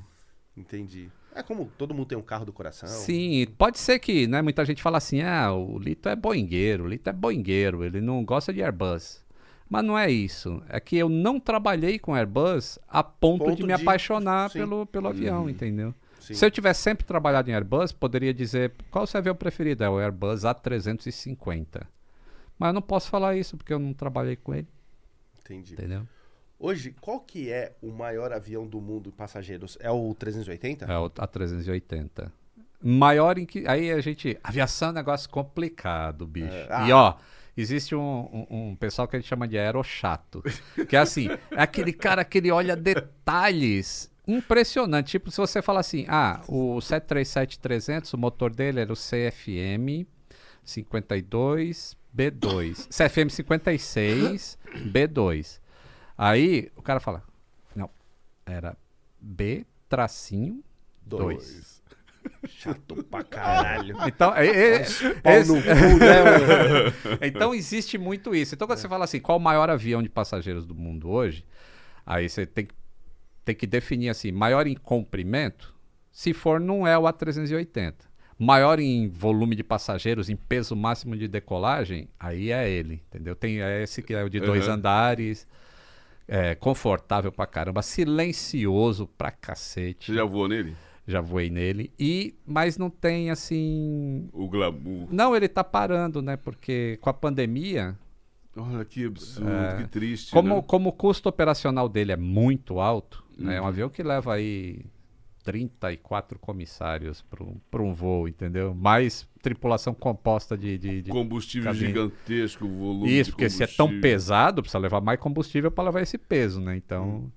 Ele é- economicamente ele não, Não, não atende tanto. Mas ele atendia muito bem ali o Oriente Médio, Uhum. o, Os Middle East Emirados ali, ali. Emirados Árabes, Etihad ali, o A Dubai, é, Abu, Abu Dubai, Dhabi. Doha. Aham. Então tem bastante a 380 naquela área. Estados Unidos, que é o, o- o- o país que mais pessoas voam no mundo, não tem nenhum a 380. Olha que É. interessante. É. E aquele avião eh, francês, eh, as- é, é, como é que chama aquele avião? É, su- Já era. Supersônico? Supersônico. Concorde. Concorde. Você já Concorde. teve a oportunidade de, de se aproximar dele? Ah, sim, de ver de pertinho, Como- sim, Como é já. que foi isso, cara? Ah, que foi um sonho na época em que o petróleo era muito barato, né? Uhum. E aí o- a humanidade podia sonhar com isso, assim, vamos fazer um avião supersônico, vamos.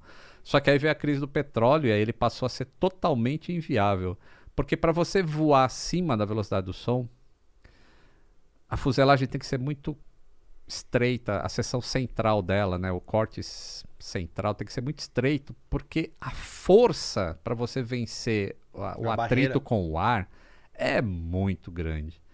Então você tem que ter muita força no motor para fazer isso. E então foi abandonado assim, porque para ter muita força é fácil ter força, bota combustível e vamos queimar tudo que tem que queimar. E... Não, e passava em cima das cidades também, era uma barulheira. Isso, e aí tem ele passou a ser proibido de voar em cima de cidade, e em voo supersônico. Então você pensa, você decola de Paris, aí tinha que atravessar ali eh, Espanha inteira, Portugal. Aí quando afastasse 200 milhas de Portugal, aí pum. Ah, supersônico. Aí quando tava chegando perto Diminui. dos Estados Unidos, diminui de novo e volta. Não. Aí isso reduzia um pouco o apelo dele. Uhum. A coisa boa é que hoje estão tentando fazer de novo avião supersônico, só que com outras tecnologias e mais eficiente de combustível. Só que vai ser bem menor também. O Concorde levava, se eu não me engano, uns 70, 80 passageiros.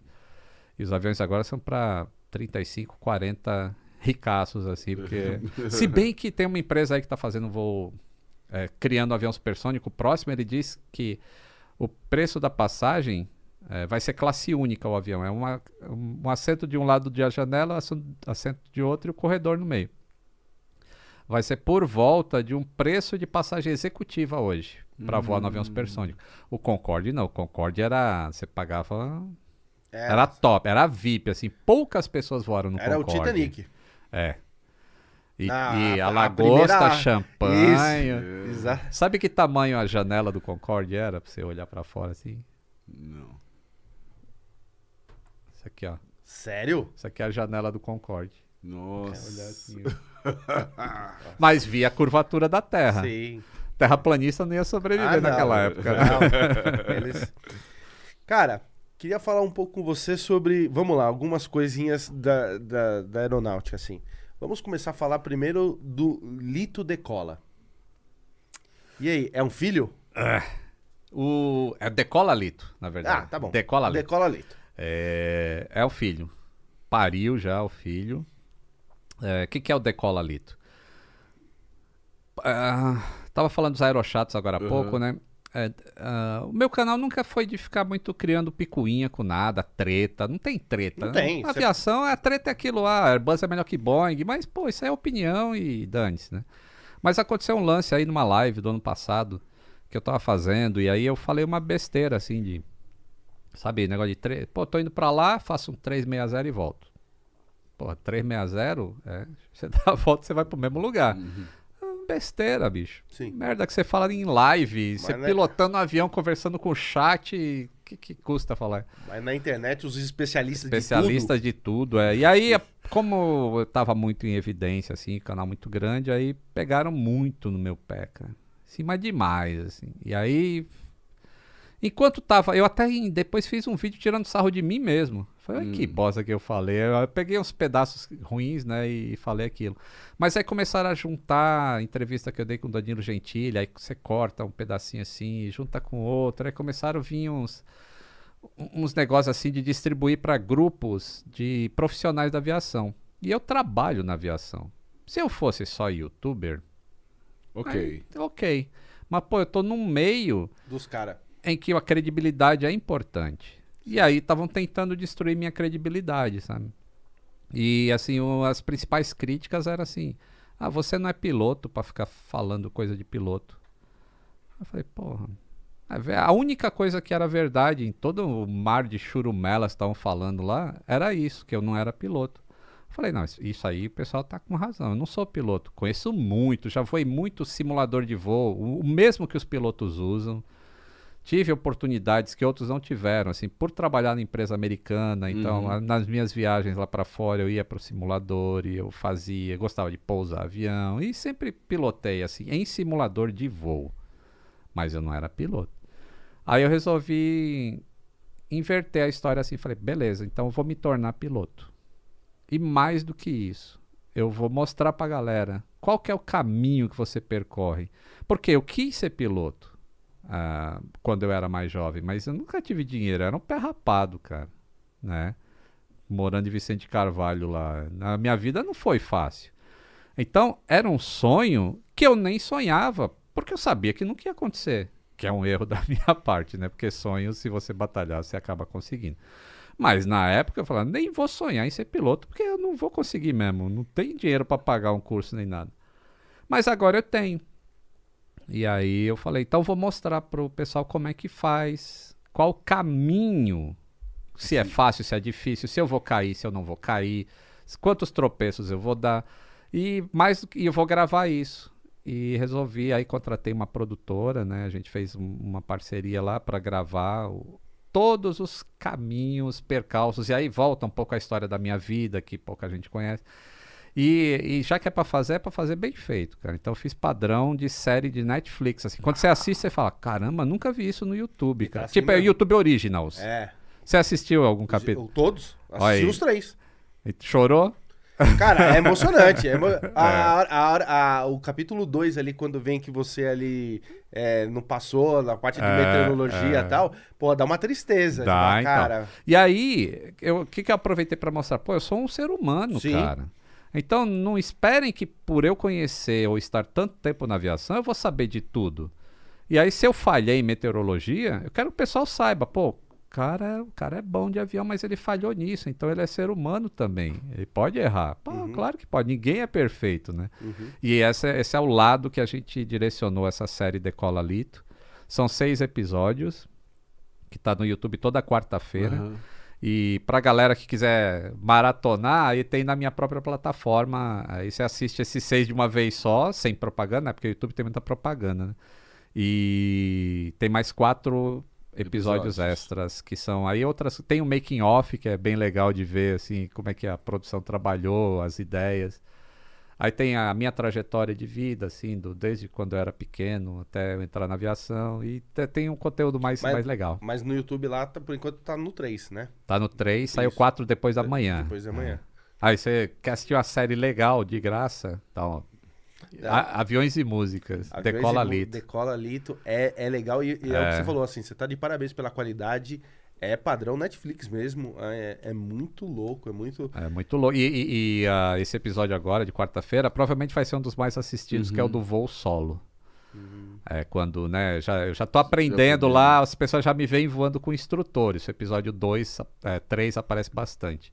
E o 4, aí é... Será que ele vai voar sozinho? Será que vão autorizar ele a voar sozinho? Não, sabe, sabe o que é legal da, da, da coisa? É que do, do, do Decola Licto é que a gente conhecia você, o seu canal já, já é grande, então é, você vem agora, por isso que você explicou o que aconteceu, mas a gente não conhecia é, por trás, muita coisa por trás que a gente vê lá. A vida, A né? vi- E a, vi- a minha vida pessoal eu sempre deixei meio resguardada. Exatamente, é isso que eu ia falar. E aí lá a gente vê muita Mila. É. E aí a Mila, eu, eu, eu ó, Mila, se você estiver assistindo, você vai assistir essa entrevista, um beijo pra você. Também sou seu fã já. E, meu, eu vejo ali o sofrimento dela com, com você fazendo as coisas. Aí você nervoso, ela. Cara, demais ali a. E- Demais, e, é. e a hora que você vira no. no pra, na- acho que no capítulo 2, você fala assim. Ou no, é, no 2 ou no 3, eu não sei. Você fala assim, ó, a hora que eu, eu passar, eu vou pilotar sozinho e ela, você vai comigo. Aí ela fala, aonde? Não, não, não, vou. É vida real, né? É, isso, ela... A vida como ela é. A vida como ela é, assim, e... E realmente eu nunca mostrei muito minha vida, e aí eu mostro meu filho, mostro a importância que a família tem em qualquer decisão que você vai ter. Já que, pô, a gente tá num ano tão bosta, e eu não falo muito palavra no meu canal, Uhum. mas aqui eu tô no canal de vocês. então- É, tá, tá, você vê como a gente não tem moral. O cara, no canal dele ele não fala. Ele vem aqui e fala essa merda, essa bosta. É, a gente porra, 2020, cara, Aham, que foi. ano pra ser esquecido. Aí vem 2021 pior ainda. Aham. E aí, eu, já que eu tava fazendo aquilo, eu falei, pô, quero dar uma mensagem que De trans. de, é pra gente não se desesperar. O mundo não vai acabar, a gente vai conseguir passar A disso. gente E- vai transcender. E você né? ser piloto também é passar por tudo isso. Exatamente, entendeu? é. Então essa é a história que eu conto do Decola Lito, que o pessoal tá, tá curtindo, Curtindo bastante. demais. Você né? tá recebendo um feedback legal? Nossa, eu leio os comentários lá. E, e isso pode virar uma série também para a própria Netflix, assim? Eu gostaria. Assim, eu não tenho cacife para, porque eu fiquei pobre depois de pagar essa produção toda, porque você fazer uma série desse tamanho, foram sete meses filmando. Aham. Vocês que trabalham com audiovisual sabem, Sim, é muito sim, sim. caro, diária de Sim, câmera, sim. de áudio, de sim. não sei o quê. Então é muito caro. Mas isso pode ser monetizado a partir do momento que, por exemplo, é, muitas empresas precisam de ter visibilidade. Empresas de Sim. turismo, empresas essa e várias outras. Tendo o- a- a- como patrocinador, Sim. como apoiador e catapultar isso, porque assim, como você bem sabe, no seu canal é muita visita, todos nós temos uma curiosidade enorme para ver como é que funciona esse universo é, aéreo. Sim, mas é, é, é que a gente. A pandemia atrapalhou muita coisa. Talvez se não tivesse tido a pandemia e eu mostro um projeto desse pra Netflix, pra Globoplay, pra quem quer que seja, os caras, puta, isso aqui é legal, hein? Vamos investir nisso aqui. E pagaria a produção. Mas época de pandemia, tá todo mundo segurando tudo, então não apareceu o, o- grande patrocínio. Eu fiz parcerias, né? Fiz parceria com, com escola onde eu estudei. Tem motivo de eu ter escolhido aquela escola para fazer. eh, e a, a- a- a própria produtora, eu fiz parceria também, não porque pagar o preço cheio não ia conseguir. Uhum. Mas o importante é que eu consigo mostrar agora. Qual olha o que é possível fazer Uhum. com um avião. Mas qual é o nome da produtora? É a Move ID. Mofete. O... Falando em Globo... Excelente edição. Falando... Tá, tá. Deixa eu tirar o fio daqui de baixo, tô comendo. O... Falando em Globoplay, você tá na Globoplay, né? Como é que é isso, mano? Como é que você... seu canal, de repente, você fala assim, cara, tô na Globo, meu. E engraçado que as coisas. Parece que. é, eu tenho um lado um pouco. Eu, eu sou extremamente cético, Uhum. um cara técnico, científico, mas tem um lado da vida que eu não consigo explicar e que eu acredito muito. É assim, em energia, em troca de coisas, que as coisas acontecem na hora que tem que acontecer. Então, ao mesmo momento que eu estava sendo bombardeado por um seleto grupo de, de. WhatsAppers, É. né? de, é, tava acontecendo outras coisas também. E uma delas foi, né, a, a Globo entrou em contato com todo o meu passado que eu tinha, né, de, de história de aviação e falou, pô, a Globo tá investindo em podcast, vamos, vocês quer, querem apresentar uma proposta, fazer um piloto pra gente ver se a gente faz um contrato? Aí eu fiquei super empolgado. Eu falei, pô, que legal, né? Vamos fazer um negócio muito legal em matéria de podcast, que ninguém tá fazendo aí, de, com muito efeito especial, muito. Contar as histórias que eu já conto, mas de uma maneira mais detalhada. Envolver o cara que tá ouvindo, né? Puta, ele vai ouvir um alarme de avião no ouvido direito, vai ouvir um negócio aqui. E a gente fez esse piloto e a Globo gostou, a Globoplay gostou bastante. E a gente fez um contrato para uma temporada de 36 episódios. E já tá em quanto? Putz. Ainda não acabou. mais- Não, não acabou. Tá na primeira temporada ainda. Mas o bom é que vai ter uma segunda temporada. Então Opa. foi bom. Foi bom. E na segunda temporada a gente tem outras ideias já. Uhum. Mas a gente- porque a gente nunca sabe, né? A gente quando começa, né? Vocês estão começando aqui também o, o- o Real Podcast, né? A gente nunca sabe o caminho que vai e a gente tem que Uhum. esperar as pessoas dizerem pra gente, pô, isso aqui é legal, isso aqui não é. E aí a gente, eu uso muito feedback. Eu não consigo responder todo mundo, mas eu leio muito comentário de, das pessoas que deixam comentário. E aí a gente já tem uma ideia pro próximo, para a próxima temporada que vai ser bastante interessante. Cara, Dando spoiler, ó, vocês são os primeiros Aí, ó, tô... que estão sabendo aqui é aí. assim da- mesmo. Aqui é assim mesmo. A gente sempre tira é, a- a- as coisas que ninguém quer contar, assim, que ia contar mais pra frente. A sua fama hoje atrapalha. é, chegou em algum momento a atrapalhar o seu, seu trabalho? Tipo, o que eu quero dizer é o seguinte: a United já te chamou em algum momento por causa da fama que você é hoje na, na, na internet? Não. Assim, eu tenho. Eu sigo o código de conduta da empresa. É, então, qualquer coisa que cause conflito de interesse, eu mesmo me adianto e aviso para a United, ó, isso aqui pode causar conflito de interesse. E ela autoriza ou não eu fazer. Mas nunca teve um conflito assim, ah, você fez isso, você fez aquilo, porque eu, eu, eu faço tudo certo.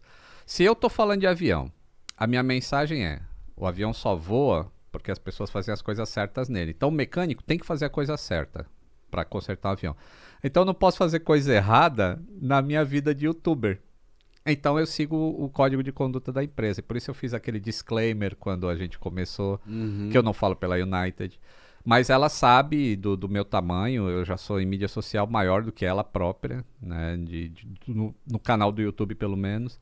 Então, eh, vai chegar um momento em que eu vou ter que decidir o que, que eu faço da vida. Se você compra a empresa, ou se você... Não, isso é. É, vamos- Tá fácil comprar. vamos- É, é só- é só a maior empresa do poxa- mundo hoje, né? Poxa vida. E os americanos, eles são bastante eh, eficientes no marketing. Se você São. é um garoto propaganda da empresa como eficiência, qualidade e uma entrega, eu na, eu na condição de, de dono da empresa, eu vou falar, por favor, continue sendo Aham. uma referência viva da nossa qualidade de entrega.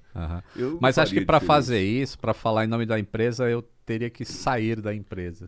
Mas tudo bem, mas aí seria uma nova fase, Sim, mas você sim. sairia, mas estaria. Sim, né? sim. É uma sugestão aí para É, os, po- pode uh, ser, ou eu tô perto de aposentar, né? Aham. Na verdade, eu. Essa cara de já- novinho assim? É, ô, mas já sofri na vida, hein? É que eu sou conserva... A Mila me conserva bem. Ah, e aí, com a aposentadoria, de repente, eu tomo um caminho assim e isso pode se tornar viável. Mas é muito simpática a ideia de ter uma pessoa com as qualidades, com os seus adjetivos, com o seu histórico, ser um representante fidedigno a Uhum. toda essa história da aviação e que não tem, não é fake, não é uma é, é a sua existência, É. a sua tradução disso. É, é a minha própria vida, né? Exatamente. Eu, na condição de eh, manager da empresa, eu já estaria com um contrato já debaixo da mesa, da gaveta, para te entregar assim que você se aposentasse. É, é um cara do marketing. Isso, é, né? isso daí é. Isso aí é um lorde. Eu já ia falar assim: ah, tá bom, vai. O- deixa eu te falar uma coisa. Falando, falando da, é, de avião, da United, é, me, me corrija se está errado. Aquele último é, é, incidente que eu, que eu vou lembrar agora para você, não sei se, era da United nos Estados Unidos, que as peças do avião caiu. Era da United ou não era da United? Aquele que caiu, lembra? Caiu uma- umas, umas peças. Uhum. Você pode falar disso? Esse era, Pode- mas esse eu não posso falar. Entendi. Entendi. Se, se tivesse sido de outra empresa, é, eu poderia falar algumas coisas, mas como não foi da, da United, eu não posso falar nada em relação a ela. Entendi, entendi. Então vamos falar. Então eu quero te perguntar uma coisa. Me conta sobre. é, é, por exemplo, os aviões têm um tempo é, de vida, Uhum. eu imagino. Quando termina esse tempo de vida, para onde que eles vão? O que que fazem? É reciclável, reciclado? Como é que é? Eu tenho um livro que se chama Onde Morrem os Aviões. Ele trata de mais ou menos desse tema. Eu aí. queria pegar carona no que o Alan falou, é assim que pelo menos a informação que eu tive, que na época que as pessoas fumavam dentro do avião, ele tinha uma vida X. Quando deixaram de fumar por força da, da lei, Melhorou. a vida melhorou. É só para complementar o que É. o Alan estava falando. É, Então, a gente tem al- alguns caminhos possíveis para um avião.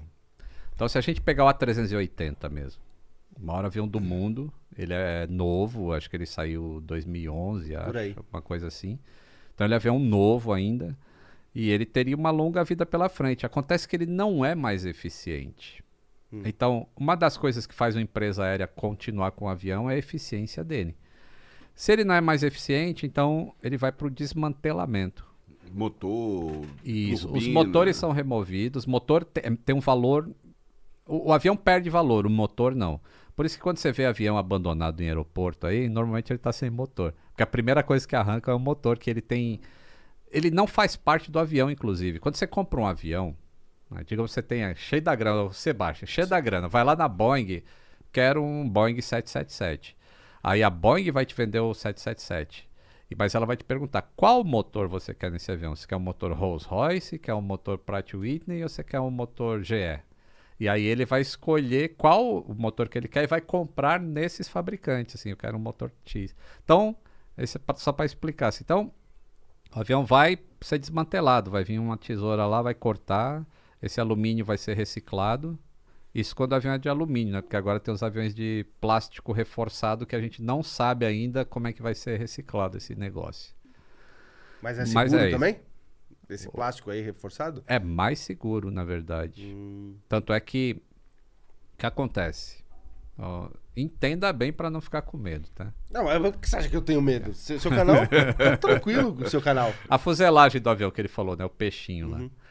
É, ela é de alumínio, certo? Certo. Aí o avião é pressurizado, porque se ele voa lá em cima, é, você tem que ter pressão de ar suficiente para você respirar, senão Certo. é tipo você tá voando Sim. três Everestes acima da, da atmosfera. né? Então, se ele é pressurizado, o alumínio dá uma inflada assim, ó. Tá. É como se fosse um balão. Certo. E aí você pousa ele volta pro lugar. Aí esse movimento aqui de infla, desinfla, infla, desinfla é que causa fadiga no Do avião. material. Isso, no material. Essa pressão que o avião faz aqui, ela tem um diferencial entre o- a pressão que está do lado de dentro e a pressão que está do lado de fora, para ele não explodir nem nada. Os aviões de plástico reforçado, tipo o A350 e o Boeing 787, eles esse negócio é tão mais rígido do que a fuselagem de alumínio que você pode fazer mais força de pressurização. Então, mais força de pressurização significa que ao invés de você pensar que está voando lá em, em 8 mil pés, que é um avião normal, assim, o avião voa. O avião está lá em 35, 40 mil pés. Certo. Mas a cabine ela está pressurizada de um jeito que você acha que está a 8 mil pés. Está Tá. respirando ali.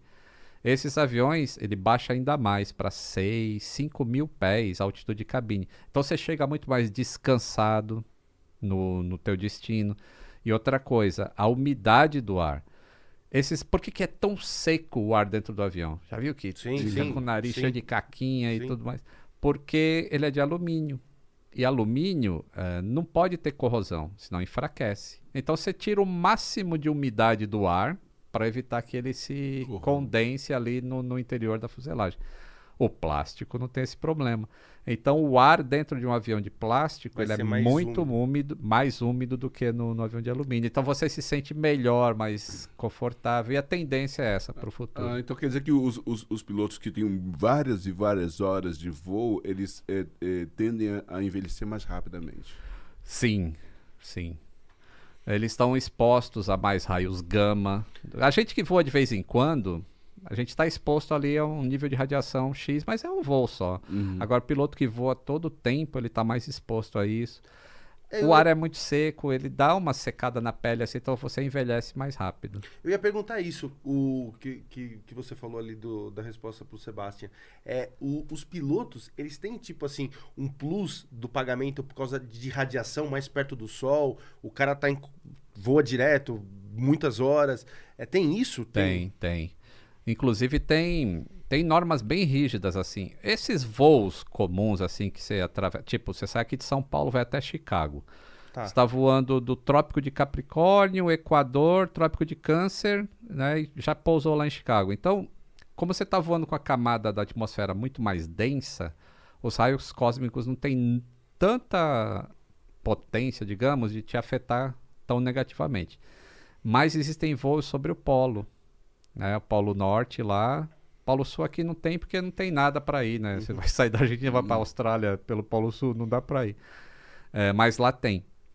Então, os pilotos que voam essas rotas polares, eles têm um controle bem rígido de quanto tempo eles têm que ficar sem voar naquela rota. E então existe existe também o adicional de Do adicional Salubridade. insalubridade. é. Salubridade. Cara, entendi. Que, que louco. A gente tá falando aqui de, de avião, você tá falando da pressurização, eu, eu ia falar assim, é muito louco que cada pessoa, também dentro do avião, sente uma, uma coisa, né? Porque, por exemplo, assim, olha, assim, eu já aprendi a ter uma manha quando eu vou viajar de avião, você só, ó, quem me encontrar no aeroporto, olha, pode olhar, você quer saber se eu tô indo viajar? Se eu, se eu estiver de chinelo, tô indo viajar. meu, meu Pé pé, o quê? Irmão, vira uma batata. Mas assim, cresce demais. Eu não consigo ficar de, de tênis é, dentro do avião. Meu pé incha demais. E assim, viajei com, viajo com um monte de pessoas, amigos, assim, ninguém tem essa coisa. Mas meu pé, eu já vou, eu já vou de, de- já vou de chinelo. Eu já vou de chinelo. Você não- tem problema de circulação? Não, nada. Se, Meu- se andar seis horas de ônibus, não enche o pé. Não enche o pé. Mas no avião, Curioso. no avião, cara, eu tenho que tirar o tênis. Tipo assim, se for um trajeto muito longo, coisa pertinha, não. Tipo, ah, sei lá, duas horinhas, vou daqui, ou Fortaleza. Não, tá beleza. Mas daqui Nova York, é Batata. É. entendeu? É muito Isso é louco. bom tu ver o médico. Porque Aí já, já tem um problema de saúde. Atenção, você médico que estiver assistindo, quiser já falar comigo, me chama lá no Instagram. Não, é porque aí de repente tem um- algum problema assim de. Circulação. Porque um, um dos, é, dos piores problemas para passageiros que estão voando é trombofilia, né? Sim. Você criar trombo no. no, no é, aí você morre. É. Que é o que o pessoal chamava no passado de síndrome da classe econômica.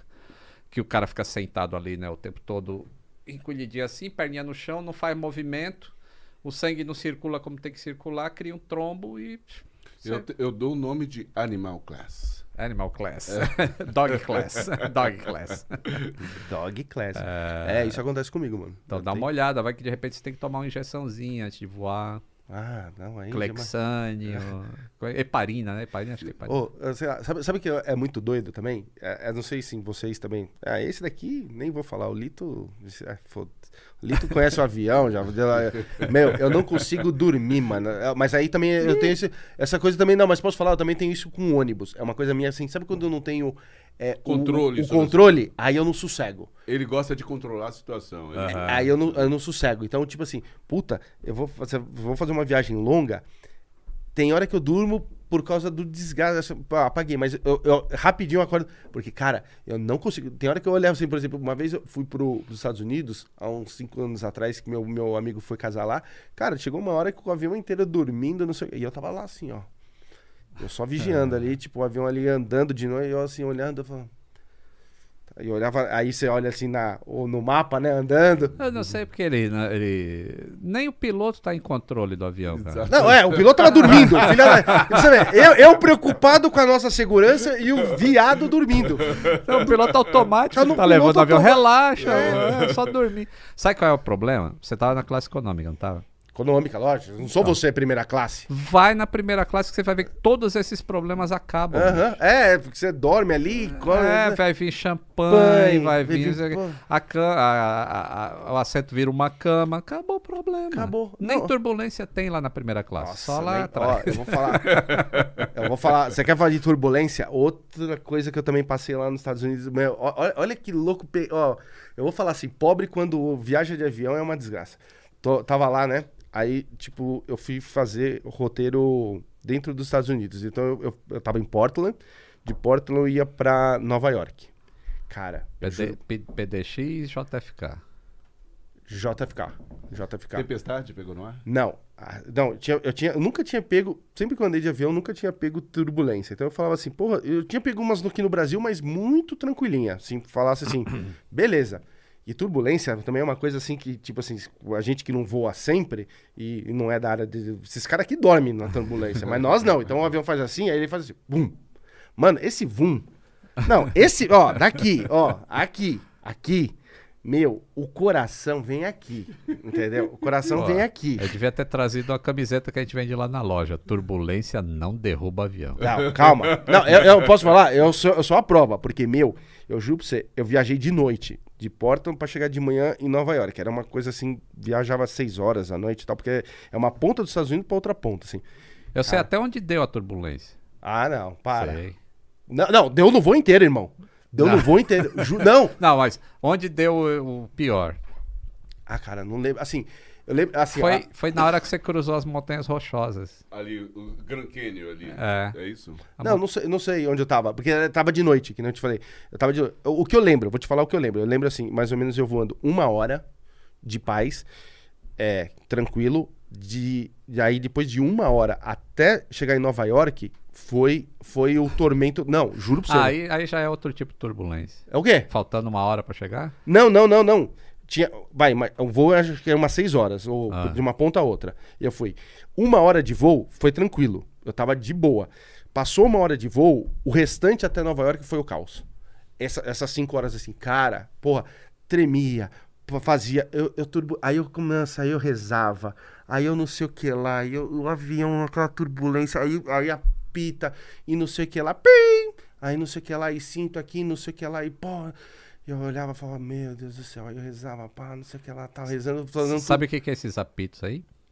do. É, pra você, você ficar com o Ah, cinto e então tal. tem o cinto, mas tem uns outros também que de vez em quando apita lá, que todo mundo se, se agarra lá achando que tem algum problema. Qual, qual que era? É, uma comissária falando com a outra lá, pô, tem copa aí atrás? Eu, não, não tem, vou te levar aí. e sei lá, morrendo de medo. Não, não, mas cara. fazia, fazia, ô, é, peguei aquelas que, que a cadeira faz, sabe, aquelas que faz. Mano, peguei dessas. E, irmão, Essa é legal, eu gosto dessa. Você é doente, mano. É Não, por isso que a Mila, a. Mila tem que, você é doente, você é- não, não é legal. Eu fiz um voo, Não, eu não fiz é um, legal. um voo, não, um vídeo mostrando por que, que faz esses barulhos todos dentro do avião quando tá com turbulência. É muito legal, assiste esse vídeo, depois você vai entender. Ele, ele só vai te assustar assim, pô, vai, tá tudo solto dentro desse avião aqui, vai Mas você garante que turbulência não derruba. garantido. Mas, é, na, assim, tipo, muita nuvem, nuvem muito densa, exerce uma influência sobre... ah, Muito, muito, Ah, muito. é, então- Nuvem dá muita É, turbulência. pegando a carona disso que ele falou, eu ia tipo, fazer uma pergunta Por aqui. isso que os aviões voam tão alto pra escapar da nuvem. É, é- é lorota minha? É lorota minha não. Eu aprendi com um cara aqui no, no, no Brasil, voando, que o cara falou, um cara que falava que voava de uma empresa grande, não, não vou falar o nome aqui de uma empresa grande, então ele voava constantemente, perto de mim, que voou de vez em quando. E ele falou, baseado nisso que o Sebastian falou, ele falava assim: no inverno é mais pega mais turbulência. É verdade isso ou não? No verão pega mais. No verão? No verão, É no verão. é. Quando o ar tá mais quente, é isso? Isso. Porque é, não, Por é, isso? não é no verão que tem as tempestades aí de fim de tarde? Certo. Então tá tendo uma grande troca de, de calor, né? O sol tá irradiando muito no, no chão, aí sobe aquele Vapor. negócio, sobe o vapor, aí começa a criar nuvem, e fica esse movimento circulatório do ar. Ele esfria, desce, ele esquenta, sobe. E o avião passando nesse negócio, ele vai balançar mais. Isso dá pra ver em qualquer época do ano, assim, também. Você pega, vai fazer um voozinho é, meio-dia e faz o mesmo voo às 6 horas, no mesmo lugar com o mesmo avião, 6 da manhã ou 6 da tarde, você vai ver que é totalmente diferente. Porque o calor ele aumenta muito as- os tipos de turbulência que ocorrem. Mas isso existe desde a época dos Wright Brothers. Santos Dumont. Ó, Se Santos Dumont tivesse subido um pouquinho mais com 14 bis, ele já tinha pegado turbulência. Então tá bom. Ó, você vê como eu já tava. vou, vou mudar meu, meu, meu modo de fã. Agora eu vou começar a apertar ele. Você é o cara que sempre fala pra gente que o avião é seguro, tá tudo beleza. Me conta uma coisa. Aquele avião que ia pra Paris, que sumiu. Então, a F447. E aí? Então, não existe nenhum acidente que seja causado por uma falha só. Por uma, um fator externo só. Não existe. Tem que ter uma conjunção de fatores, exatamente como se fossem seis números da Mega Sena, por exemplo, para acontecer um acidente. Então, aquilo, muita gente falou: ah, ele entrou na tempestade e a tempestade derrubou o avião. Isso foi falado na época. Ela falou, pô, mas não pode ter sido a tempestade. Porque passou o avião antes dele, pela mesma tempestade, e passou o avião depois e não caíram. Então não é isso. Ah, os tubos de pitô congelaram. Isso é um fator altamente contribuinte. Os tubos de pitô congelaram. Mas isso não derruba um avião. Ele perde as indicações. Existem maneiras de se controlar o avião. Então, você vê que vai acumulando. Elimina- Aqueles tubos de pitô já eram para ter sido substituídos. Mas eles não tinham sido. Então, é mais um número da Mega Sena ali, mais um, acertei mais uma bolinha. Quem assumiu o comando do avião quando começou a dar os problemas era o cara mais novo que era preparado para aquilo, mas não estava preparado Ao ponto. ao ponto de controlar aquele avião daquela maneira. Então foi mais um fator contribuinte. E aí a Air France não, a Air France e várias outras empresas não davam treinamento para os pilotos para aquela condição específica do avião perder o controle em alta altitude. Ah, e isso tudo que eu tô te falando, que é as, as coisas vão se juntando para levar aquele, a, a um acidente, só foram descobertas depois que se acharam as caixas pretas. As caixas pretas se acharam? Aham. Dois anos depois. 60 milhões de dólares depois. E aí você pensa, pô, mas já morreu todo mundo mesmo? O que, que vai resolver achar caixa preta? É isso. Precisa se encontrar toda a cadeia de eventos que levaram a um acidente Pra evitar que o outro. para evitar que outros ocorram. Então, quando tu fala assim, e aquele Air France? Nunca mais vai acontecer um acidente igual aquele. Porque agora os pilotos, depois daquele acidente, são treinados para recuperar o avião em alta altitude. Aviões extremamente eletrônicos como aquele, computadorizados. Que aquilo levantou um debate. É, Hoje como é em que dia- some um avião daquele? Hoje em dia? Porque é isso que você fala, totalmente eletrônico. Hoje em dia com satélites. Aí Ah, peraí, você tá falando de. Você tá falando do Air France aqui ou você tá falando daquele Malaysia que sumiu Do lá? Malaysia, ah, desculpa. Malaysia, desculpa. Não, eu, eu falei É. do, do Air France, mas. Não, manda Que a ver. gente tá falando manda- de turbulência. Sim, sim. O do Malaysia, Cara, é muito louco a história. então. É Lost. A história é de Lost. Eu, eu tenho uma ideia muito clara, assim, eu não gosto muito de falar dela, porque, assim, as pessoas... Como eu tenho muita credibilidade, eu só falo das coisas que são extremamente Uhum. documentadas, eu não gosto de especular. Mas tá claro uma coisa, aquilo não foi acidente. Ponto. Não foi acidente, tá? Por mais que tenham falado, ah, sumiu do radar, como é que pode? ah?" Depois foi se descobrindo que não era bem isso, ele não sumiu, foi desligado o sistema do avião. Para você desligar aquele avião a ponto dele ficar invisível, você tem que ter um conhecimento razoável do que você tem que fazer no avião. E para comandar o avião do jeito que ele foi comandado, assim, que ele estava indo para a China, e aí ele faz meia volta, passa na fronteira entre a Tailândia e o Vietnã. E por que, que ele passou na fronteira? Porque ele tá com o radar, tá com o, o transponder desligado, né? O, tá nas escuras, mas ele é um pedaço de metal voando. E qualquer país tem radar militar, que independe do, do avião falar, ó, só eu tô aqui, que nem os aviões voam falando, ó, eu tô aqui, tô a altitude tal, tô indo para tal lugar. E o radar aparece lá. Quando não tem essa informação, ainda assim aparece um ponto no radar, que é assim, a onda de radar tá indo, tá batendo no metal e tá voltando para cá. Pô, tem um pedaço de metal voando, tá aparecendo na minha tela do radar, E não tem identidade. e não tem identidade, não tem nada, isso pode ser um, ataque. Pode ser um míssil, pode ser um ataque militar de alguma coisa. Quando você voa na fronteira, o que aparecia no radar do Vietnã era um ponto assim, né? Aí, ih, mas acho que o cara tá tá lá na Tailândia, deixa que eles cuidam. Aí o cara da Tailândia vê aquele ponto e fala: "Ah, o cara tá no Vietnã, deixa os vietnamitas que cuidem lá". Então, o cara até isso quem quer que tenha tomado o controle daquele avião, que eu acho que foi o comandante, é, fez. Aí ele atravessa a fronteira, passa em cima da cidade onde o comandante nasceu, vai para o mar, e aí para evitar entrar no espaço aéreo de uma ilha que tem à, à esquerda lá, ele faz uma curva, passa por um estreito e segue em direção ao Oceano Índico. Isso não é problema no avião. Isso foi um ato intencional de alguém. De alguém. De alguém.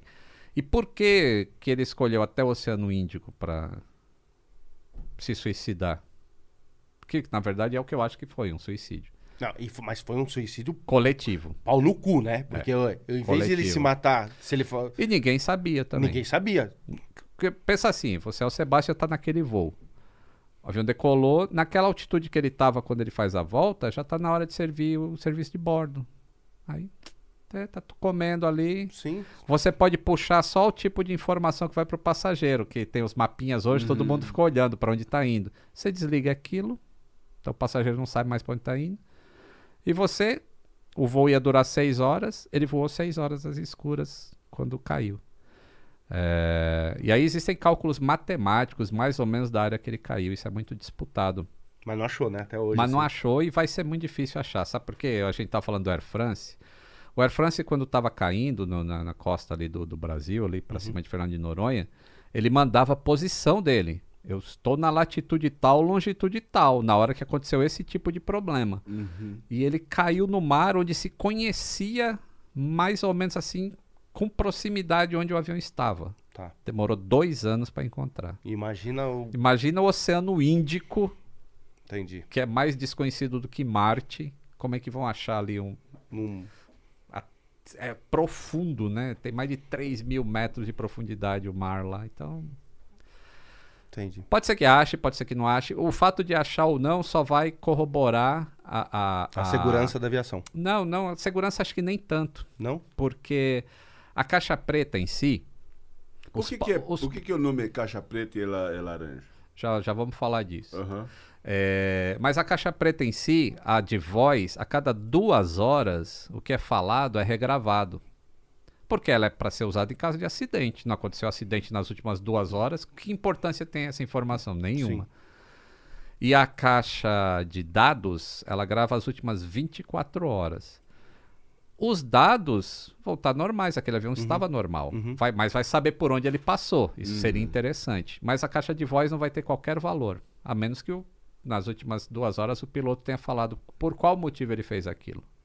Se bem que se ele foi para um lugar onde ele não queria ser descoberto, não tem motivo ele falar do porquê. Sim. Uhum. Sim. Isso é um, é um negócio interessantíssimo. A caixa preta é, tem duas versões para essa história. Primeiro que ela, é- ela é laranja, porque é, na, na verdade ela, ela não é laranja, ela é o laranja aeronáutico. Aquela cor específica não existe na natureza. Significa que em qualquer lugar que aquele negócio caia, É ele vai ser uma cor diferente. E, Mesmo que caia assim no, no seu terno, que é uma amarelinha, ele vai, vai ser uma cor diferente. Caiu no mar, vai ser diferente. Caiu não sei onde, vai ser diferente. Então é por isso que é daquela cor. E chama preta, aí tem duas versões. A primeira é que você nunca sabe o que tem dentro. Então é como se fosse uma black box, que o- é tipo uma gíria americana. Assim, é um black box, você não sabe o que, que tem dentro.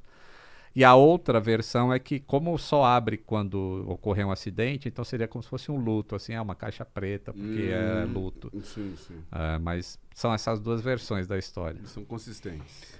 Mas esse negócio da Malaysia é, realmente é. Quando eu começo a falar agora, eu fico pensando. assim, Mano, que- a- é, é surreal. É surreal. Porque hoje em dia, com a, com, com a tecnologia que a gente tem hoje, com as coisas, com a segurança que nem você mostra lá no seu canal do avião, das coisas, o satélite. Meu, o, o Tá, Elon então- Musk lá colocou, tá colocando 1.600 satélites. Sim. Não. Então vamos lá. O avião hoje em dia, eles. A qualquer momento você sabe onde o avião tá. Certo. Aí muitas pessoas falam, pô, mas o meu iPhone também é assim. É, qualquer momento eu sei onde meu iPhone tá. Você faz no Find My iPhone e tá lá mostrando né, o, o assaltante levando o teu iPhone embora. O avião também tem isso. Mas se o cara desliga o teu iPhone, ou se ele cai e quebra, você não sabe onde ele tá. E se ele cair e quebrar ainda dentro de uma piscina de 3 mil metros de profundidade, Jamais. sinal de satélite não atravessa o mar. Por isso que submarino não tem GPS. É outro sistema para eles se, se localizarem. Então, caiu no mar já é um problema você saber a localização. Uma das coisas que estão tentando fazer é transmitir isso em tempo real. E aí entra o Elon Musk com Sky, Skylink. Sky- é Skylink, isso, Skylink, né? Skylink. que é você transmite esses dados para o satélite, independente da vontade do piloto, porque o, aque- o piloto que tomou conta do, do Malaysia, ele desligou tudo, É. mas ele não sabia que tinha coisa que ele não tinha como desligar. Uma delas é o motor do avião. O motor tem um computador que ele emite dados de parâmetros para a empresa aérea. E isso é um pacote de software que você compra. Então, a empresa aérea quer saber como é que está o motor durante todo o voo para ver manutenção, essas coisas. E a Malaysia não tinha comprado esse pacote. Mas o sistema existe no avião. Então o satélite de vez em quando perguntava pro, O motor. pro motor. E aí, você tá aí? E aí ele respondia com. É como se fosse um ping, né? Ele uma tentativa de conexão, mas não conectava, porque não tem o pacote de software. E foi isso que fez com que se descobrissem se o avião tinha ido para o sul ou para o norte. Porque, sabendo a posição do satélite, que é estacionária, e que ele emitia uma onda que tem uma determinada frequência, através do Doppler, ficou se sabendo que ele tinha ido para o sul e não para o norte. O Doppler é. Sabe quando passa uma ambulância assim? nhon? Uhum. Então, o, esse nhon é, é, a coisa está se afastando de você. Se fosse um in, tá chegando, Uhum. entendeu? Aí através dessa, desse Doppler é que se descobriu, ah, ele estava indo para outro sentido. Entendi. É, é uma ciência muito legal. Mas é a ciência, você está falando aí a questão espiritual, né? Você fica meio assim, porque a matemática, é, é, é, eu, eu entendo, até onde eu posso entender, que é, ela, é, ela é algo transcendental, é algo assim, é, divino, porque é, os o equilíbrio do- de todas essas coisas É ma- matemática. é matemática. A matemática está em tudo que nós poderemos imaginar. é? Uhum. Então, Inclusive, eu já. Eu até concordo, eu li isso em algum livro, assim, que fala: se um dia chegar extraterrestre aqui, qual a língua que você vai usar? É matemática. É a única que ela é universal. uhum. É, isso é verdade. Não vai ser os números do jeito que a gente desenha, mas, pô, uma taça mais outra taça são. duas taças. Duas É. taças. É isso aí. Quero dar, mandar um recado pro pessoal que tá assistindo. Gente, vocês estão assistindo aí, mande perguntas. Tem pergunta já, produção? Tem? Já tem pergunta. Vou fazer, eu vou fazer o seguinte, ó. Vou dar um tempinho de três minutos, a gente vai sair rapidinho pra ir pro banheiro. A gente tá, o papo tá bom. Tem mais umas outras coisas pra perguntar aqui pro, Li- pro Lito. Então daqui três minutinhos a gente volta e também já vou abrir as perguntas aí de vocês que estão assistindo, tá bom? Rapidinho a gente já volta.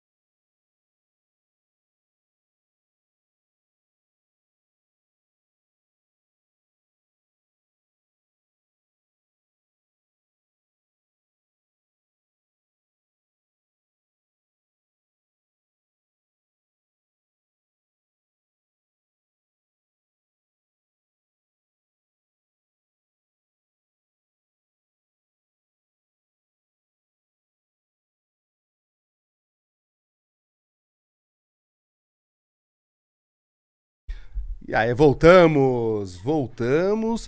E antes, vou, já vou começar agora as perguntas, vou abrir aí o super chat, mas antes eu tenho que dar aquele recado para vocês aí do outro lado, você que está aí com problemas financeiros, você que quer arrumar suas finanças, você que quer aprender a investir, entra lá na página do Instagram LTW Consult.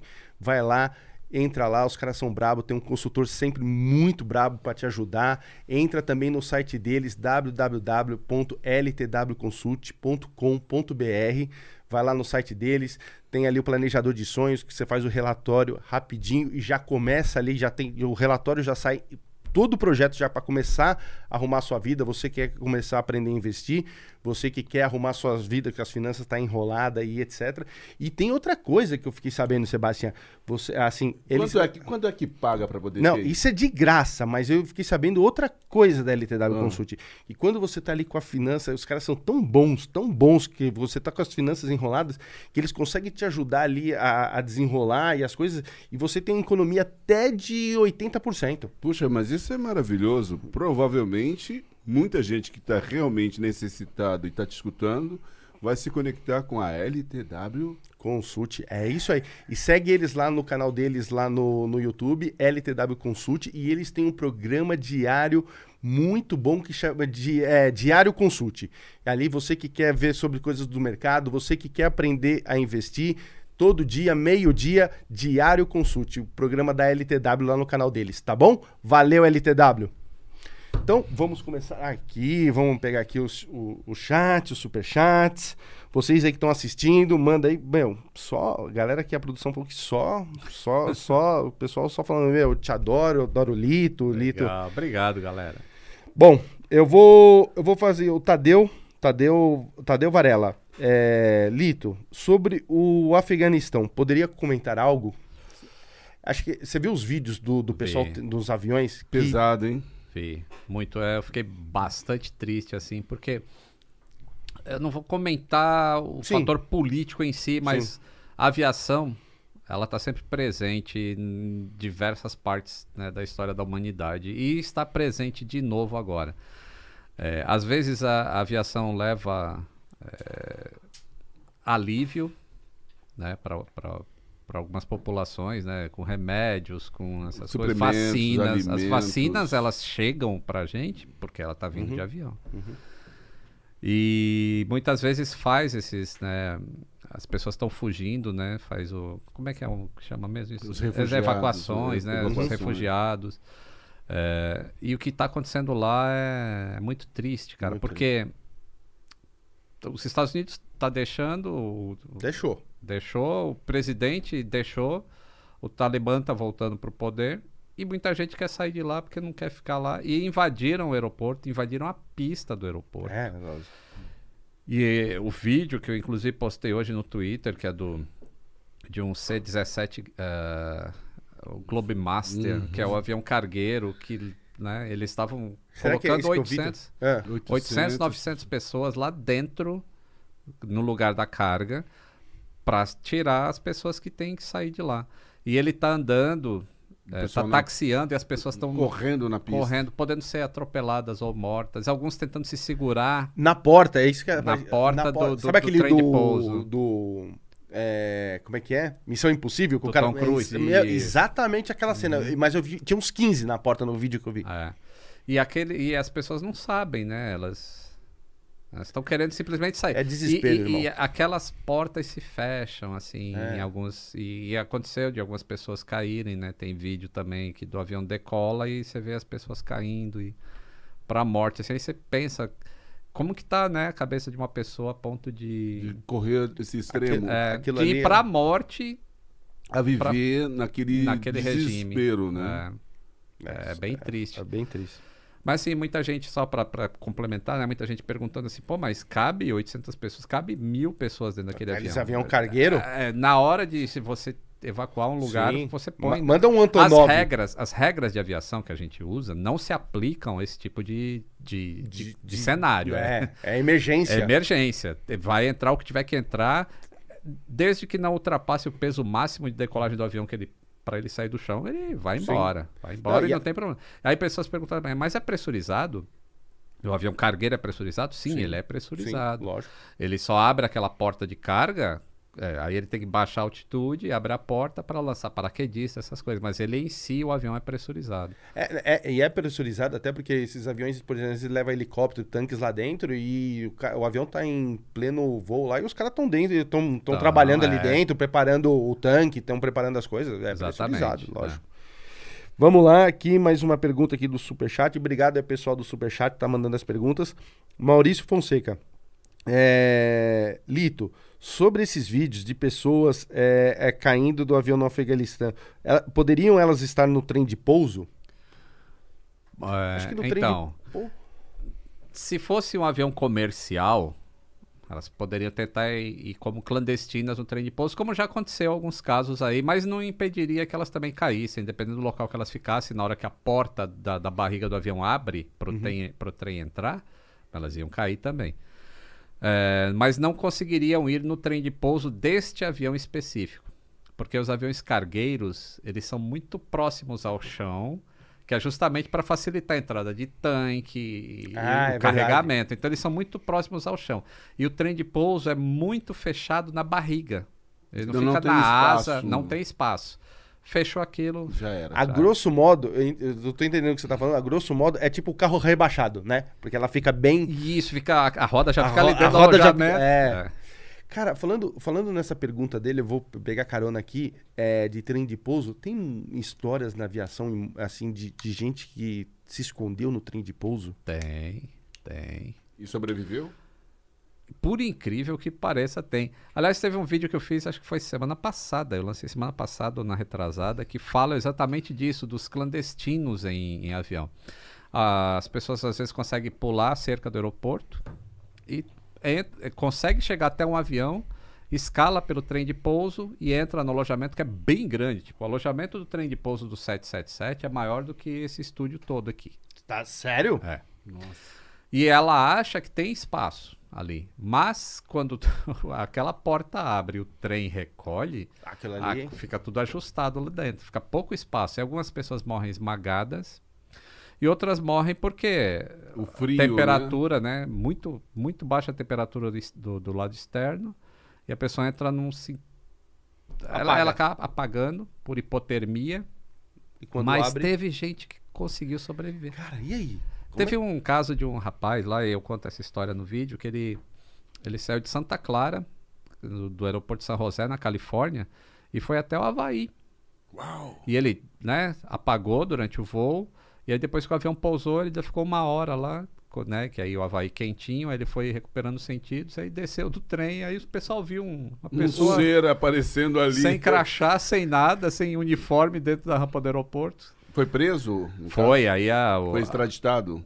Não, é, né, não foi extraditado, mas a polícia pegou ele e ele começou a contar a história. Ninguém acreditava, né? Ah, Você veio dentro do avião, viu ninguém sobrevive. roda. é, Você viu na sobrevive. roda? E aí pegaram o- as câmeras de segurança do aeroporto de San José, na Califórnia, e ele tava lá embarcando. mas extraditado teve alguns que fugiram de Cuba ou de outros lugares que acabaram indo Aham. para a Europa, achando que estava indo para Miami. E aí, quando chegou lá, aí te- tem todo o processo, aí extraditaram, né?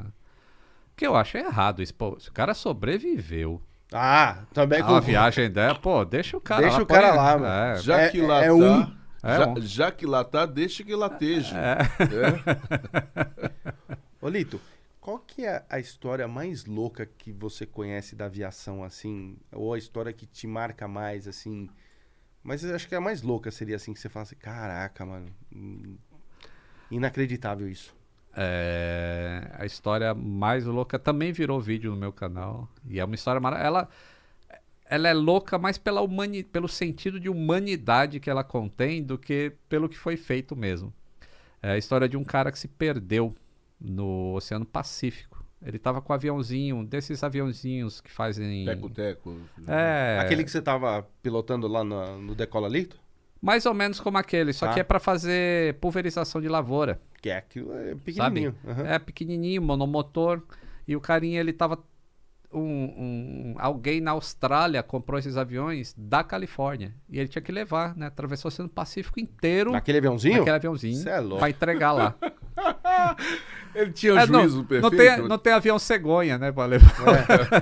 Mas esse, esse cara tava no juízo perfeito? Tava, ele ia, ia ganhar uma grana para levar esses aviões lá. Então o que eles fazem? O tanque do, do produto químico, eles Mete de encheram de gasolina, aí faz a modificação no avião e passa a alimentar o motor. Então ele fazia etapa de 8 horas de voo num negocinho desse tamanho sentado lá. Hum.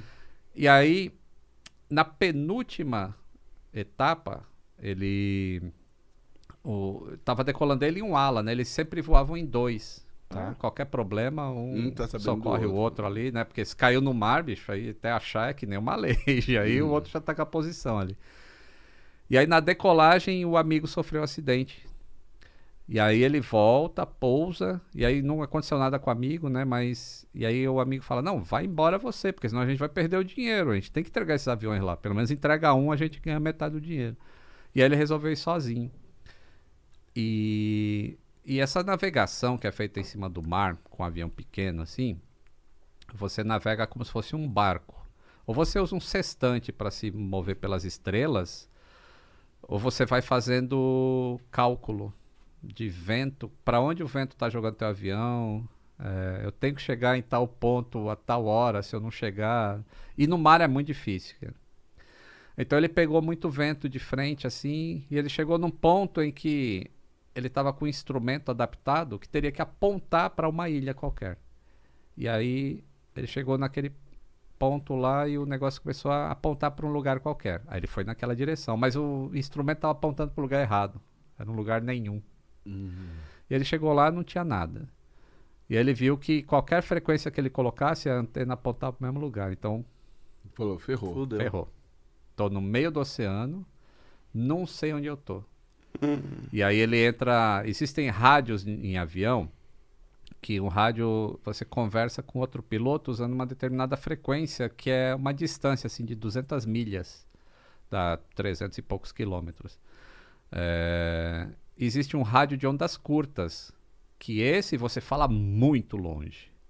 Então ele fez uma- um anúncio no rádio de ondas curtas, falando, ó, eu não sei onde eu tô, tô perdido no meio do oceano e eu achei que eu tava indo para Auckland, na Nova Zelândia, mas não vejo nada, não. E aí um piloto ouviu ele transmitindo isso no rádio, um piloto de DC-10 que tinha decolado da, da Nova Zelândia.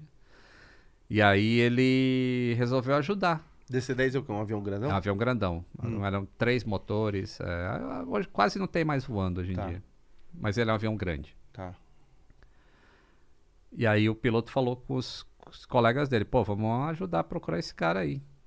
Aí vou falar com os passageiros também.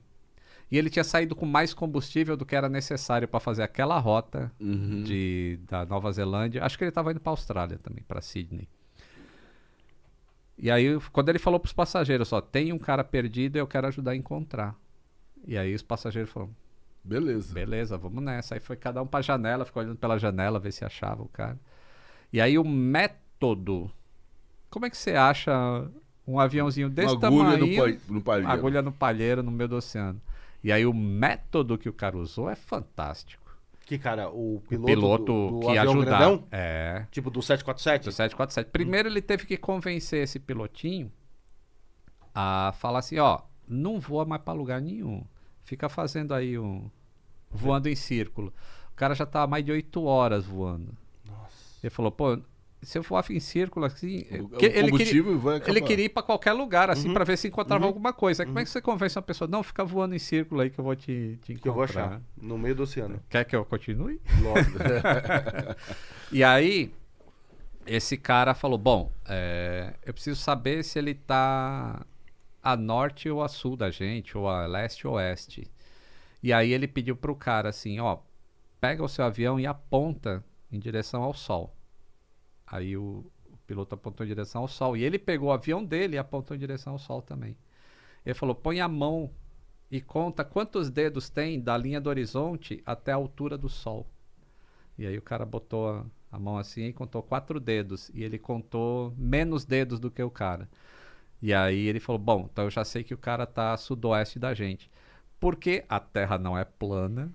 É redondo. E então, dependendo da latitude que você tá, e da altitude vai ter uma, uma distância do Sol em relação ao horizonte, porque ele não- o Sol não se põe ao mesmo tempo em todos os lugares. Uhum. Então, se tem falta mais tempo para ele se pôr em algum lugar, então você sabe se aquele está a leste ou oeste de você, ou se está a norte ou sul. E aí ele falou: "Bom, esse cara tá para cá, mas eu não sei ainda se tá mais para esquerda ou mais para direita". E ele virou o avião naquele sentido. E aí foi chamando pelo rádio que só dá para ouvir quando tá mais perto, que seria essas 200 milhas aí. Aí tem uma hora que esse rádio funciona. Aí o cara responde por esse rádio. Aí ele marcou um ponto no mapa, assim, bom, aqui eu sei que Que eu tô a tá- 200 milhas do, de, alguém, de algum lugar. E aí ele voou mais 200 milhas para cá, até a hora que ele perdeu a comunicação. Perdi. Aí ele marcou mais um ponto. Aí ele virou o avião para cá, e aí marcou um terceiro ponto. Aí tirou a mediatriz desses três pontos e falou: esse avião tá mais ou menos por aqui. E ele virou o avião dele para lá e deu quatro horas e pouco de busca nesse aviãozinho pequeno. E o cara, o piloto já estava desistindo. Assim, ele falou, pô, não... depois de oito horas com aquele barulho, sem poder se mexer dentro de um assento daquele tamanho, o cara já ia desistir.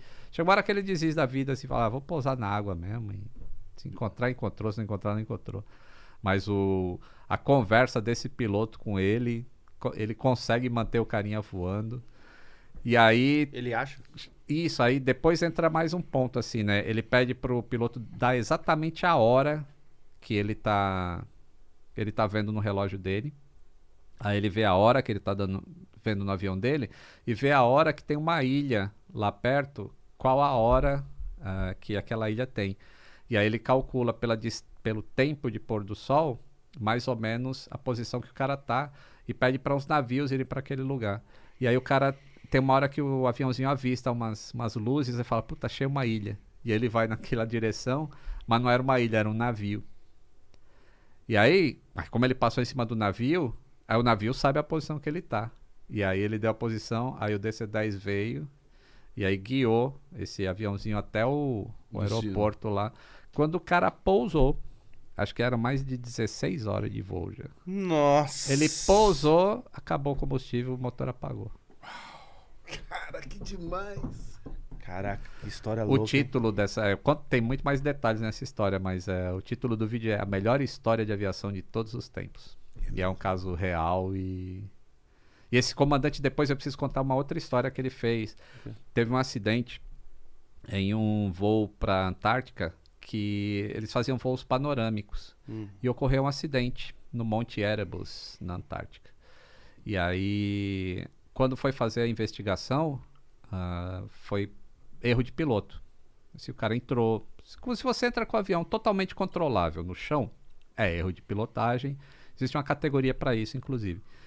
E esse piloto, esse piloto batalhou e não, não foi só erro de pilotagem. Tem alguma coisa que acontece também quando você voa muito tempo, em que o teu horizonte e o teu, né, o teu solo e o teu chão, o teu céu é a mesma coisa. Então na Antártica assim, é gelo branco e céu branco. Isso cria uma ilusão que pode te levar a cometer determinados erros. E hoje em dia isso é muito, foi muito aprendido por causa desse piloto. O mesmo que salvou o cara conseguiu reverter esse relatório de acidente que não foi erro de pilotagem, foi essa Então ele é um perito, né? é um perito e morreu, acho que tem uns dois, três anos aí, tadinho. Na My Lady. É, É, tava- foi ele que desligou. Foi ele, o cara manja, o cara manja tudo. Deixa eu te falar uma coisinha, Lito. Você que é um especialista. E, e aquele papo que eu cresci, é, e, e hoje em dia até eu não escuto mais tanto, mas assim, o perigo do Triângulo das Bermudas. Meu, não passa ali.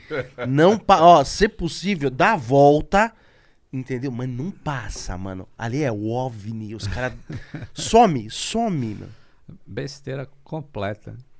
Completa. Bullshit, sabe? Besteira completa. Tu viu que é, isso é- não, não existe mais desaparecimento de avião ali. Sabe por quê?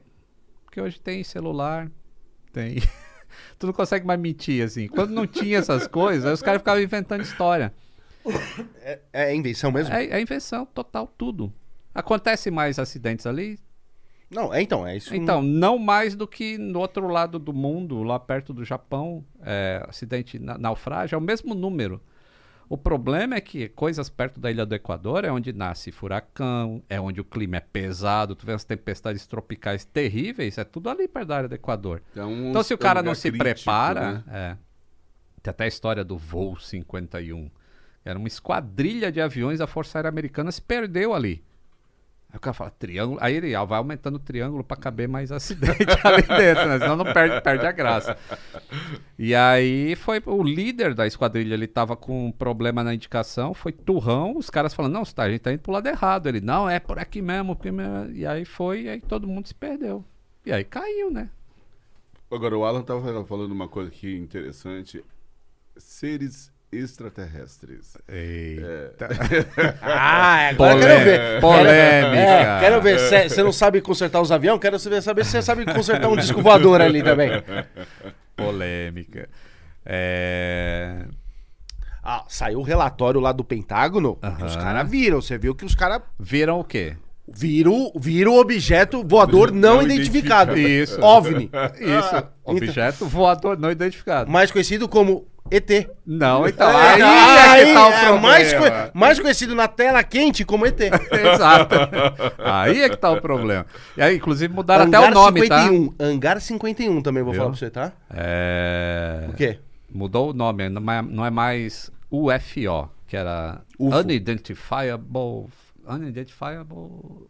eh, unidentified Flying Object. Uhum. né? Esse era o, o UFO. Mudou agora, se chama.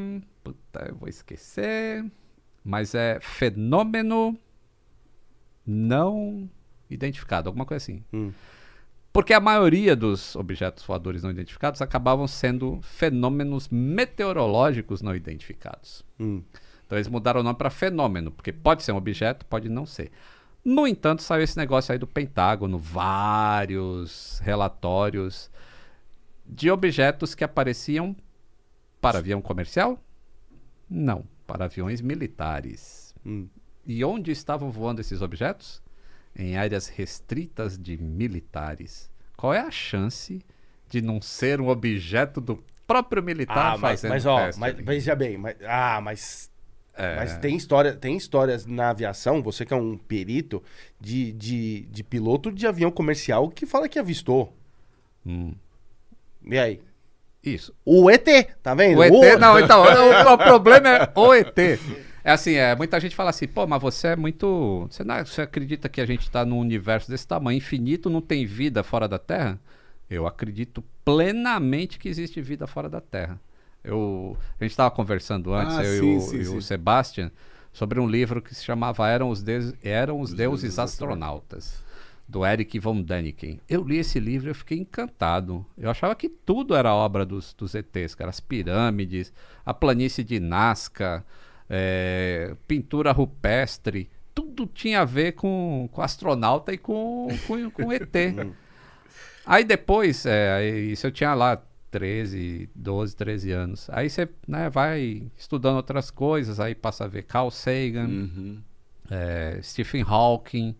Aí você começa a ter uma outra. Amplitude, né? Isso, você Uma fala, outra- pô, a chance de existir vida fora é gigantesca. A chance de uma vida inteligente chegar até o planeta Terra, pô, aí. Só se a gente não conhecer todas as leis da física. Com o que a gente conhece, não dá, não.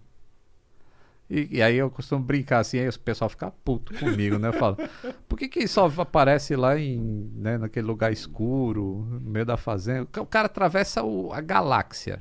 Aí chega aqui e vai fazer uns. Que ele é tímido. É, vai, vai cortar no milharal, vai fazer um círculo no milharal. Pô, Vai, pegar, vai pegar uma vaca. é, eu não, vou aparecer para os passageiros daqueles aviões, adeus. Aí acende uma luz, aí vai embora.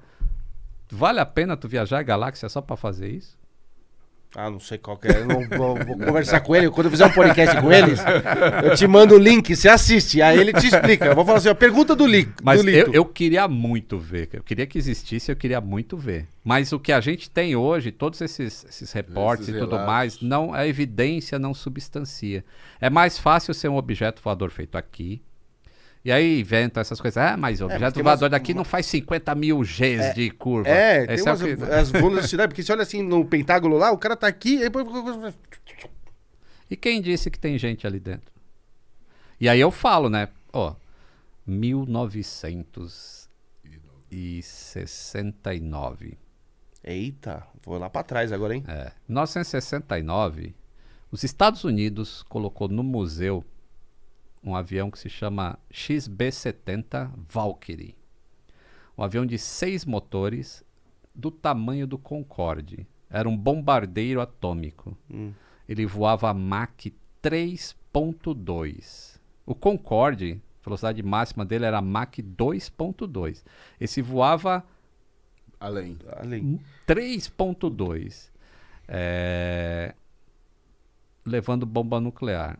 E ele, seis motores, ele decolaria dos Estados Unidos, conseguiria lançar uma bomba nuclear nos Estados Uni no, na União Soviética e retornar. 1969 foi para o museu. Se em 69 um avião desse tamanho, com essa velocidade, vai para o museu, imagina fazer um avião pequenininho com a tecnologia de 2015, por exemplo, que consegue fazer esse tipo de manobra e que a gente chama de drone. É porque eu, eu- usar o nome drone, o cara já pensa naquele dronezinho de hélice. Ah, Sim. o dronezinho não vai voar. Não, drone que eu falo é um, um objeto militares. voador. Isso, os militares usam isso. Seria o nome correto é. Como é que é? Aviões invisíveis. é, Não, como é que chama aquilo? É. Drones e músicas. A gente- Esqueci o nome agora, mas tem um nome pra isso, que são aviões não não tripulados. não tripulados. Isso, o cara controla ele Espiões, remotamente. Inclusive, os Estados Unidos não matou o coronel Sim, Soleimani sim, lá no sim, Iraque usando o quê? Drone. Um drone. Não, Então é aquele tipo que eu falo. E aquele já é de motor a reação. Ou, ou hélice, depende.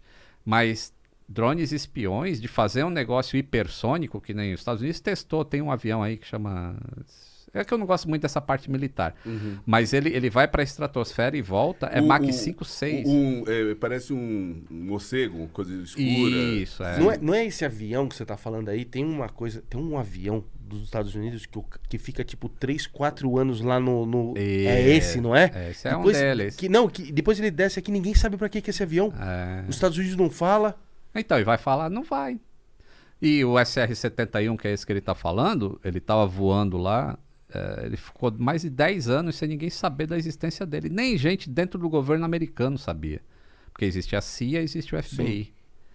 Então, dependendo da agência que cria o negócio, é tão secreto que a outra agência também não sabe. Então, você avistar um negócio desse que você não consegue explicar, não quer dizer que é um ET que tá ali pilotando. Isso quer dizer que eu não sei explicar. É isso. Entendi, entendi. Ô, ô, ô Lito, você já entrou no Antonov? Já. Qual É. deles? Tem, tem quantos? No- Pra Tem mim, um no mundo, não. no mundo tinha uns dois. Tem um Não- monte não é de isso? modelo. Não, tem um. Esse que você tá falando é aquele maior do maior É, cargueiro do vários, mundo. Isso. Vários é, ah, rodas, vários pneus. assim, Isso, tal. isso eu entrei, ele teve em Guarulhos. Eu tenho uma foto na porta dele, inclusive. Nossa, deve ser uma. É um estádio de futebol, assim, quase. É, é, é gigante mesmo. O avião é enorme e leva um peso inimaginável, assim. Porque peso o avião leva normalmente. O problema é você concentrar peso num lugar só. Tipo, você pegar 70 toneladas e espalhar assim dentro de um estádio de futebol, vai estar um pouquinho de peso em cada quadradinho ali do, do campo, uhum, né? uhum. Agora, você pegar 70 toneladas e botar só na linha. no- Mas como é que é a emoção de, de, de ver aquele bagulho gigantesco ali? Ah, é Como que emocionante. Ele é um. Assim, o aeroporto para pra ver aquele avião. Ele é muito grande, ele é muito robusto, assim, muito É uma baleia, né, imponente. É. Então é um negócio muito legal, assim, que mesmo quem trabalha há muito tempo em aviação Fala, vai lá. Caraca, velho, que que é isso? Nossa, eu passei horas ali embaixo daquele avião, olhando Uhum. tudo. Aí eu gravei, foi o primeiro vídeo que eu gravei assim com dentro do aeroporto, porque você não pode ficar gravando. Infelizmente, tem umas leis no Brasil que é do Que cacete. é só no Brasil que se tem. É. E aí, mas eu tinha um Nokia N95 na época. Na primeira vez que ele veio, eu gravei, eu dando uma volta nele inteiro, mostrando pneu, essas coisas. É sensacional. Aviãozaço. É, eu imagino. Eu imagino. Eu olho assim na, na internet, é fora Falar do... em, por falar em pneu, desculpa, só uma observação. É, Como é que funciona? É, é, é, é, deve ser muito caro a manutenção de um pneu ou, ou de, um- de um- de uma aeronave desse tamanho. Ou, é, como é que é isso? Porque assim, quando ele desce, ele, ele queima muito o pneu. E quando sobe, ele queima muito o pneu. e- Aham. Você coloca o pneu novinho, em 90 dias já tá na hora de trocar ele. E ele custa aí por volta de 8 mil dólares cada pneu. Ah, que fácil. tranquilo, né? Barato. e aí tem gente que fala, a passagem de avião é muito cara. Pô, vai ver o preço do pneu do avião. Cara. Só... E... Mas eles são recalchutados, né? Ah. Então a gente da manutenção fica monitorando o desgaste dele. Aí quando chega num limite X, a gente fala, vamos trocar, porque aí dá para recalchutar ele oito vezes. Ah. Se não recalchutar, aí ele pode ir embora até gastar lona, vai ficar lona aparecendo, sem ter o perigo de explodir, igual de caminhão, né? De perder banda de rodagem, essas coisas. E a recalchutagem é uma maneira, ela é diferente, né? Não é igual uma recalchutagem do pneu de carro. É, de aviação, coisa de avião. Cê- é... cê- falando de pneu, só me lembrei rapidinho aqui, na hora que você fala, assim, minha cabeça foi. Você viu um vídeo de, um- de um- de uma caminhonete que entra na pista que, com o avião. É... Fake. Fake? É fake mesmo? Fake. É, então. Eu ia te perguntar exatamente isso.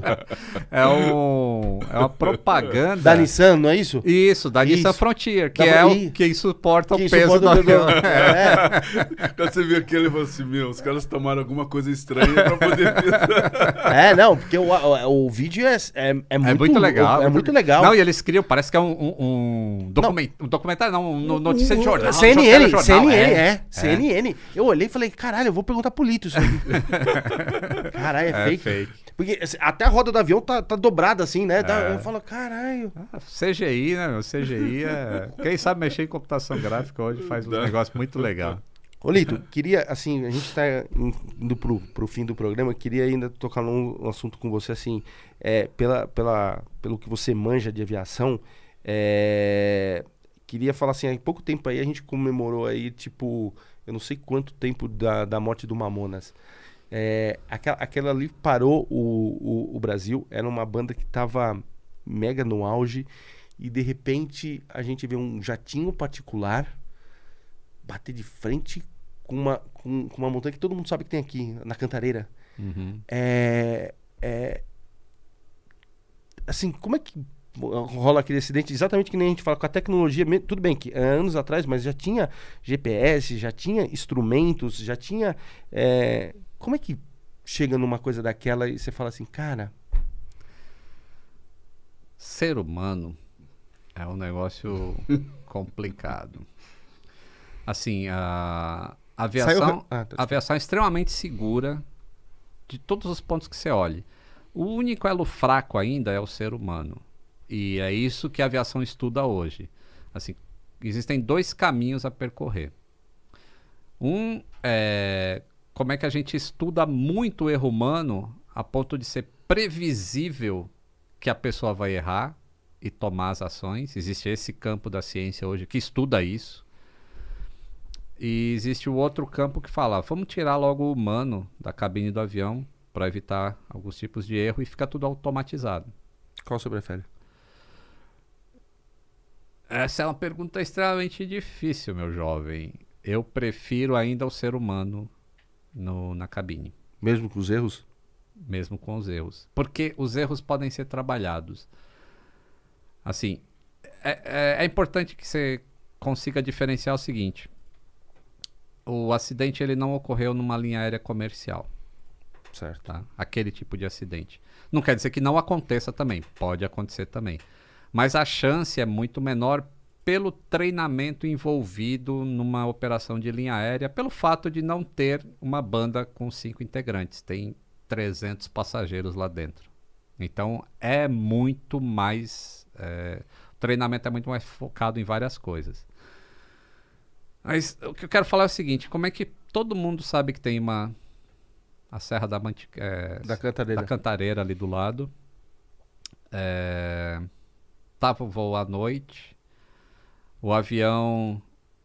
qu- quando você começa a analisar o relatório, você vê que tem coisas que foram violadas ali. Por exemplo, o comandante daquele avião não tinha horas suficientes para ser comandante naquele avião, no Learjet. É, o copiloto tinha menos ainda.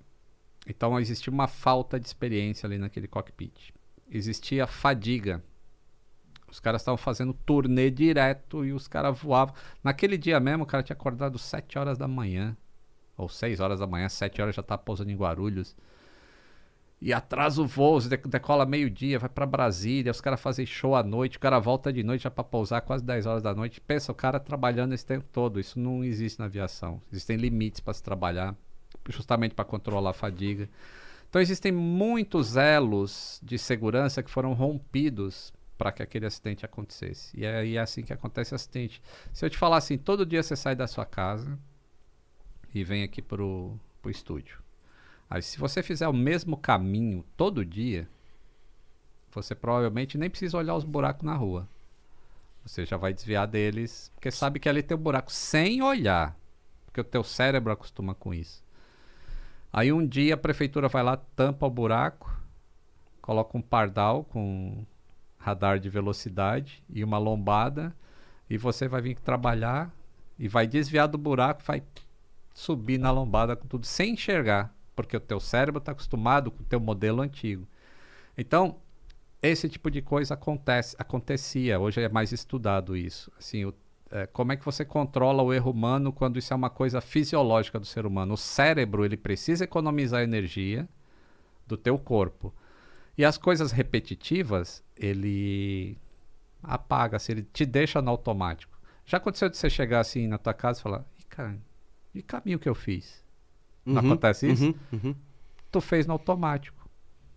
Isso é perigoso na aviação. E aí existem redes de segurança para que isso não aconteça.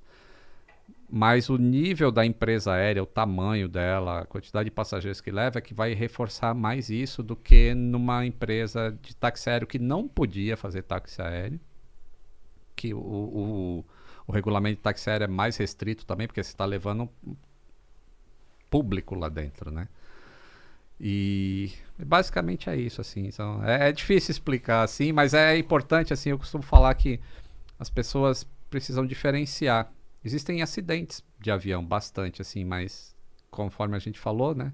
Desde 2007 não tem um, avião, um acidente de avião comercial no Brasil. É, O último foi aquele da TAM? O último foi o da TAM aqui em Congonhas. É. Entendi. E não teve mais nenhum, e, as- e a- gente não pode falar, pô, é coincidência, ou é sorte. Não é sorte, é trabalho. Naquela época a gente estava em causa aérea, a gente teve o acidente da Gol seis, sete meses antes. Foi terrível. Foi terrível, e logo em seguida outro, e aí, puta, é, foi a época que tava passageiro vindo, não tinha linha aérea, Varig fechando. Era uma transição, né? Era uma tra- transição Então, era o forte. caos aéreo, lembra? Os, os controladores eram só militares e o negócio precisava expandir, não conseguia. Tudo isso a gente falou: ó, se a gente continuar assim, vai continuar tendo acidente. Não Uhum. tem receita. É matemática. Mas ali também da coisa foi também da pista, né? A pista também tava. Tinha problema de. a daqui do, do acidente da TAM, né? Também tinha uma parte também da várias, pista. né? é. São várias coisas. Várias também. coisas. É que- aquela coisa que você fala do elo, né? O elo você fecha aqui. E fecha são aqui. vários fatores que contribuem para um acidente. Vários. O tamanho da pista. Aí se eu te falo assim, é, o tamanho da pista de, de Congonhas naquela época era maior do que é hoje. E hoje não acontece mais acidente. Então, É, mas hoje tem as rasuras, não é isso que tem fizeram? as ranhuras, Ranhuras, tem área isso. de escape. É. ah, não pode mais pousar avião acima de determinado peso. É, tem vários procedimentos que foram mudados por quê? Por causa do, Do acidente. acidente. Teve um outro Então- acidente também lá, que foi na época do rolinho que houve um atropelamento de um executivo. Inclusive eu estava lá naquela ocasião, não tinha. Ah, de ônibus, exatamente, né? exatamente. Não tinha ah, ah, o, O finger, finger. e tal. E dali foi eh, desenvolvido uma forma de proteger mais o, o, o, o- o cliente. Então, a mesma É. coisa aconteceu com essa aeronave que, eh, por erro humano, ocorreu aquilo. Isso Aham. também, né? A É. gente vai se aprendendo muito com esses. Eu, eu lembro desse acidente. Você lembra disso, cara? Não. O cara, ele, ele tinha medo de voar, Eu inclusive, esse, esse passageiro. E ele chegou até Congonhas. Aí no desembarque, o ônibus que levava os, os passageiros Aquele pro ônibus- terminal, é Ah, aquele ônibus? Do, do avião? Isso. É, o cara confundiu ali o acelerador com o freio e acelerou e atropelou o passageiro ali. E o cara morreu na pista do aeroporto. Nem embarcou.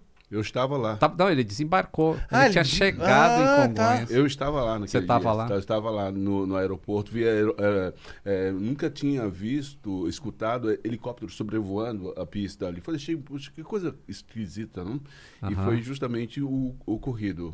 Olha só. Que merda, hein? É. O cara tinha medo de voar, chega. O poder da mente. Quando você mentaliza algo, isso acontece de uma Uhum. forma ou de outra. é. Bom, falando em poder da mente, vou agradecer aqui. A gente, olha, não tenho. Olha, eu juro pra você, por mim, eu, vou, eu batia mais papo ainda, mais quatro horas com esse cara aqui. Mas assim, é, a gente já fez um programa super extenso. É, Lito, só quero muito te agradecer. Obrigado. né? Bem Obrigado. feito de ter vindo no meu programa, que eu sou fã, então te segurei bastante tempo mesmo, entendeu? Próxima vez você pensa duas vezes. Porque você fala assim, é meu fã? Eu vou. Não, não vou. Mas assim, queria muito te agradecer por ter vindo. Cara, você é um cara que todo mundo gosta, que nem o pessoal ali no chat falou que só. Todo mundo só te fazendo elogio. Obrigado pelo trabalho que você faz, que é realmente um trabalho que eu acho que no começo você não, não sabia tanto aonde você ia atin- atingir. E hoje, que nem eu falo pra você, é, todas as pessoas, eu acho que a maioria das pessoas tem medo de avião, mas com você dá uma paz. Queria que você deixasse seu recado final aí, deixasse seus contatos, as coisas seu- da sua série também. Ah, então, galera, é, você gosta de avião por qualquer motivo, então vai lá no Aviões e Músicas, que é o canal. Não vai ouvir música, mas vai ver capa de disco, às vezes lá no fundo, vai ter quem que estava em primeiro lugar em 1969, essas coisas. Às vezes eu abro o vídeo assim, né? Ahn, todas as minhas redes sociais são arroba aviões e músicas. É, tô iniciando o TikTok agora também. Ah, que Mas não legal. faço dancinha. Ah, tinha que fazer, tinha que fazer. Então tem TikTok, Instagram, Twitter, tudo arroba aviões e música. Twitter eu tô bastante presente lá. Facebook também tem. Então, aviões e músicas aí pra gente desmistificar a aviação, assim. Muito do seu medo é porque você não sabe o que, que tá acontecendo lá. Então, visita o canal. E agradeço aí o convite para ter vindo bater um papo com vocês aqui, com o Sebastian, esse gentleman. Bem legal aí, obrigado. Obrigado você, obrigado você. Você fica lá no Twitter mesmo? É. Só Twitter sou eu mesmo ali, Não. tweetando com a moçada. que é a pior rede social, Que é a mais ácida. não, é, né? aquilo ali, mano, é, aquilo ali é tóxico. É, é- é que nem Rodox, não perdoa, É, mata. é. Twitter Nossa. é cruel, mas eu gosto bastante. Cara. Última perguntinha rápido, se, Sim. se o cara, se o piloto passar mal hoje em dia, tipo, você consegue pousar? Isso foi uma das coisas que tentaram me cancelar. E não foi justamente o, Ah, o- é? o Olha, Danilo tentando, Gentili. olha eu tentando cancelar o cara que eu sou fã. Então, é... hoje eu sou piloto. É, porque hoje você tá lá. Ah, então, vocês ente- pegaram, entenderam? entenderam que a, a continuação da série dele? Assista lá. aí, Decola ali. Ó, decola ali, ó, o que ele falou aqui. Hoje eu sou piloto. Então já entendeu onde vai terminar isso, né? Bom, nós já apertamos o cinto, levantamos o voo, continuamos contando com vocês, sobrevoando a comunicação nacional, porque vocês, como eu digo sempre, são responsáveis pelo sucesso que nós estamos fazendo e havemos de fazer cada vez mais, porque temos grandes pilotos de- eh, pilotando essa nave, não é? Então, ah, exemplo do nosso querido Lito, eu quero me promover aqui a vocês seguirem esse cidadão que vos fala arroba sou eu, Sebastian. Meu Instagram. Seja você também, Sebastian. Seja você Real Podcast. Seja você comunicador entre nós. Yes, man! E que essa semana seja uma semana de muita prosperidade para todos nós. É isso aí. Isso aí. Yeah, falar, man! falar pra você, viu? É. Gente, obrigado mais uma vez. Não esqueça aquele recado. Se, se, é, siga a gente nas nossas redes sociais lá. É Real Podcast Oficial no Instagram. Real Podcast lá no YouTube. Cortes do Real Podcast lá no YouTube. Não deixe também de seguir lá a LTW Consult. Você que quer arrumar suas finanças, você quer aprender a investir, entra lá no Instagram deles, LTW Consult, que os caras são muito brabos, vão te ajudar. Valeu, até quarta, decola líquido.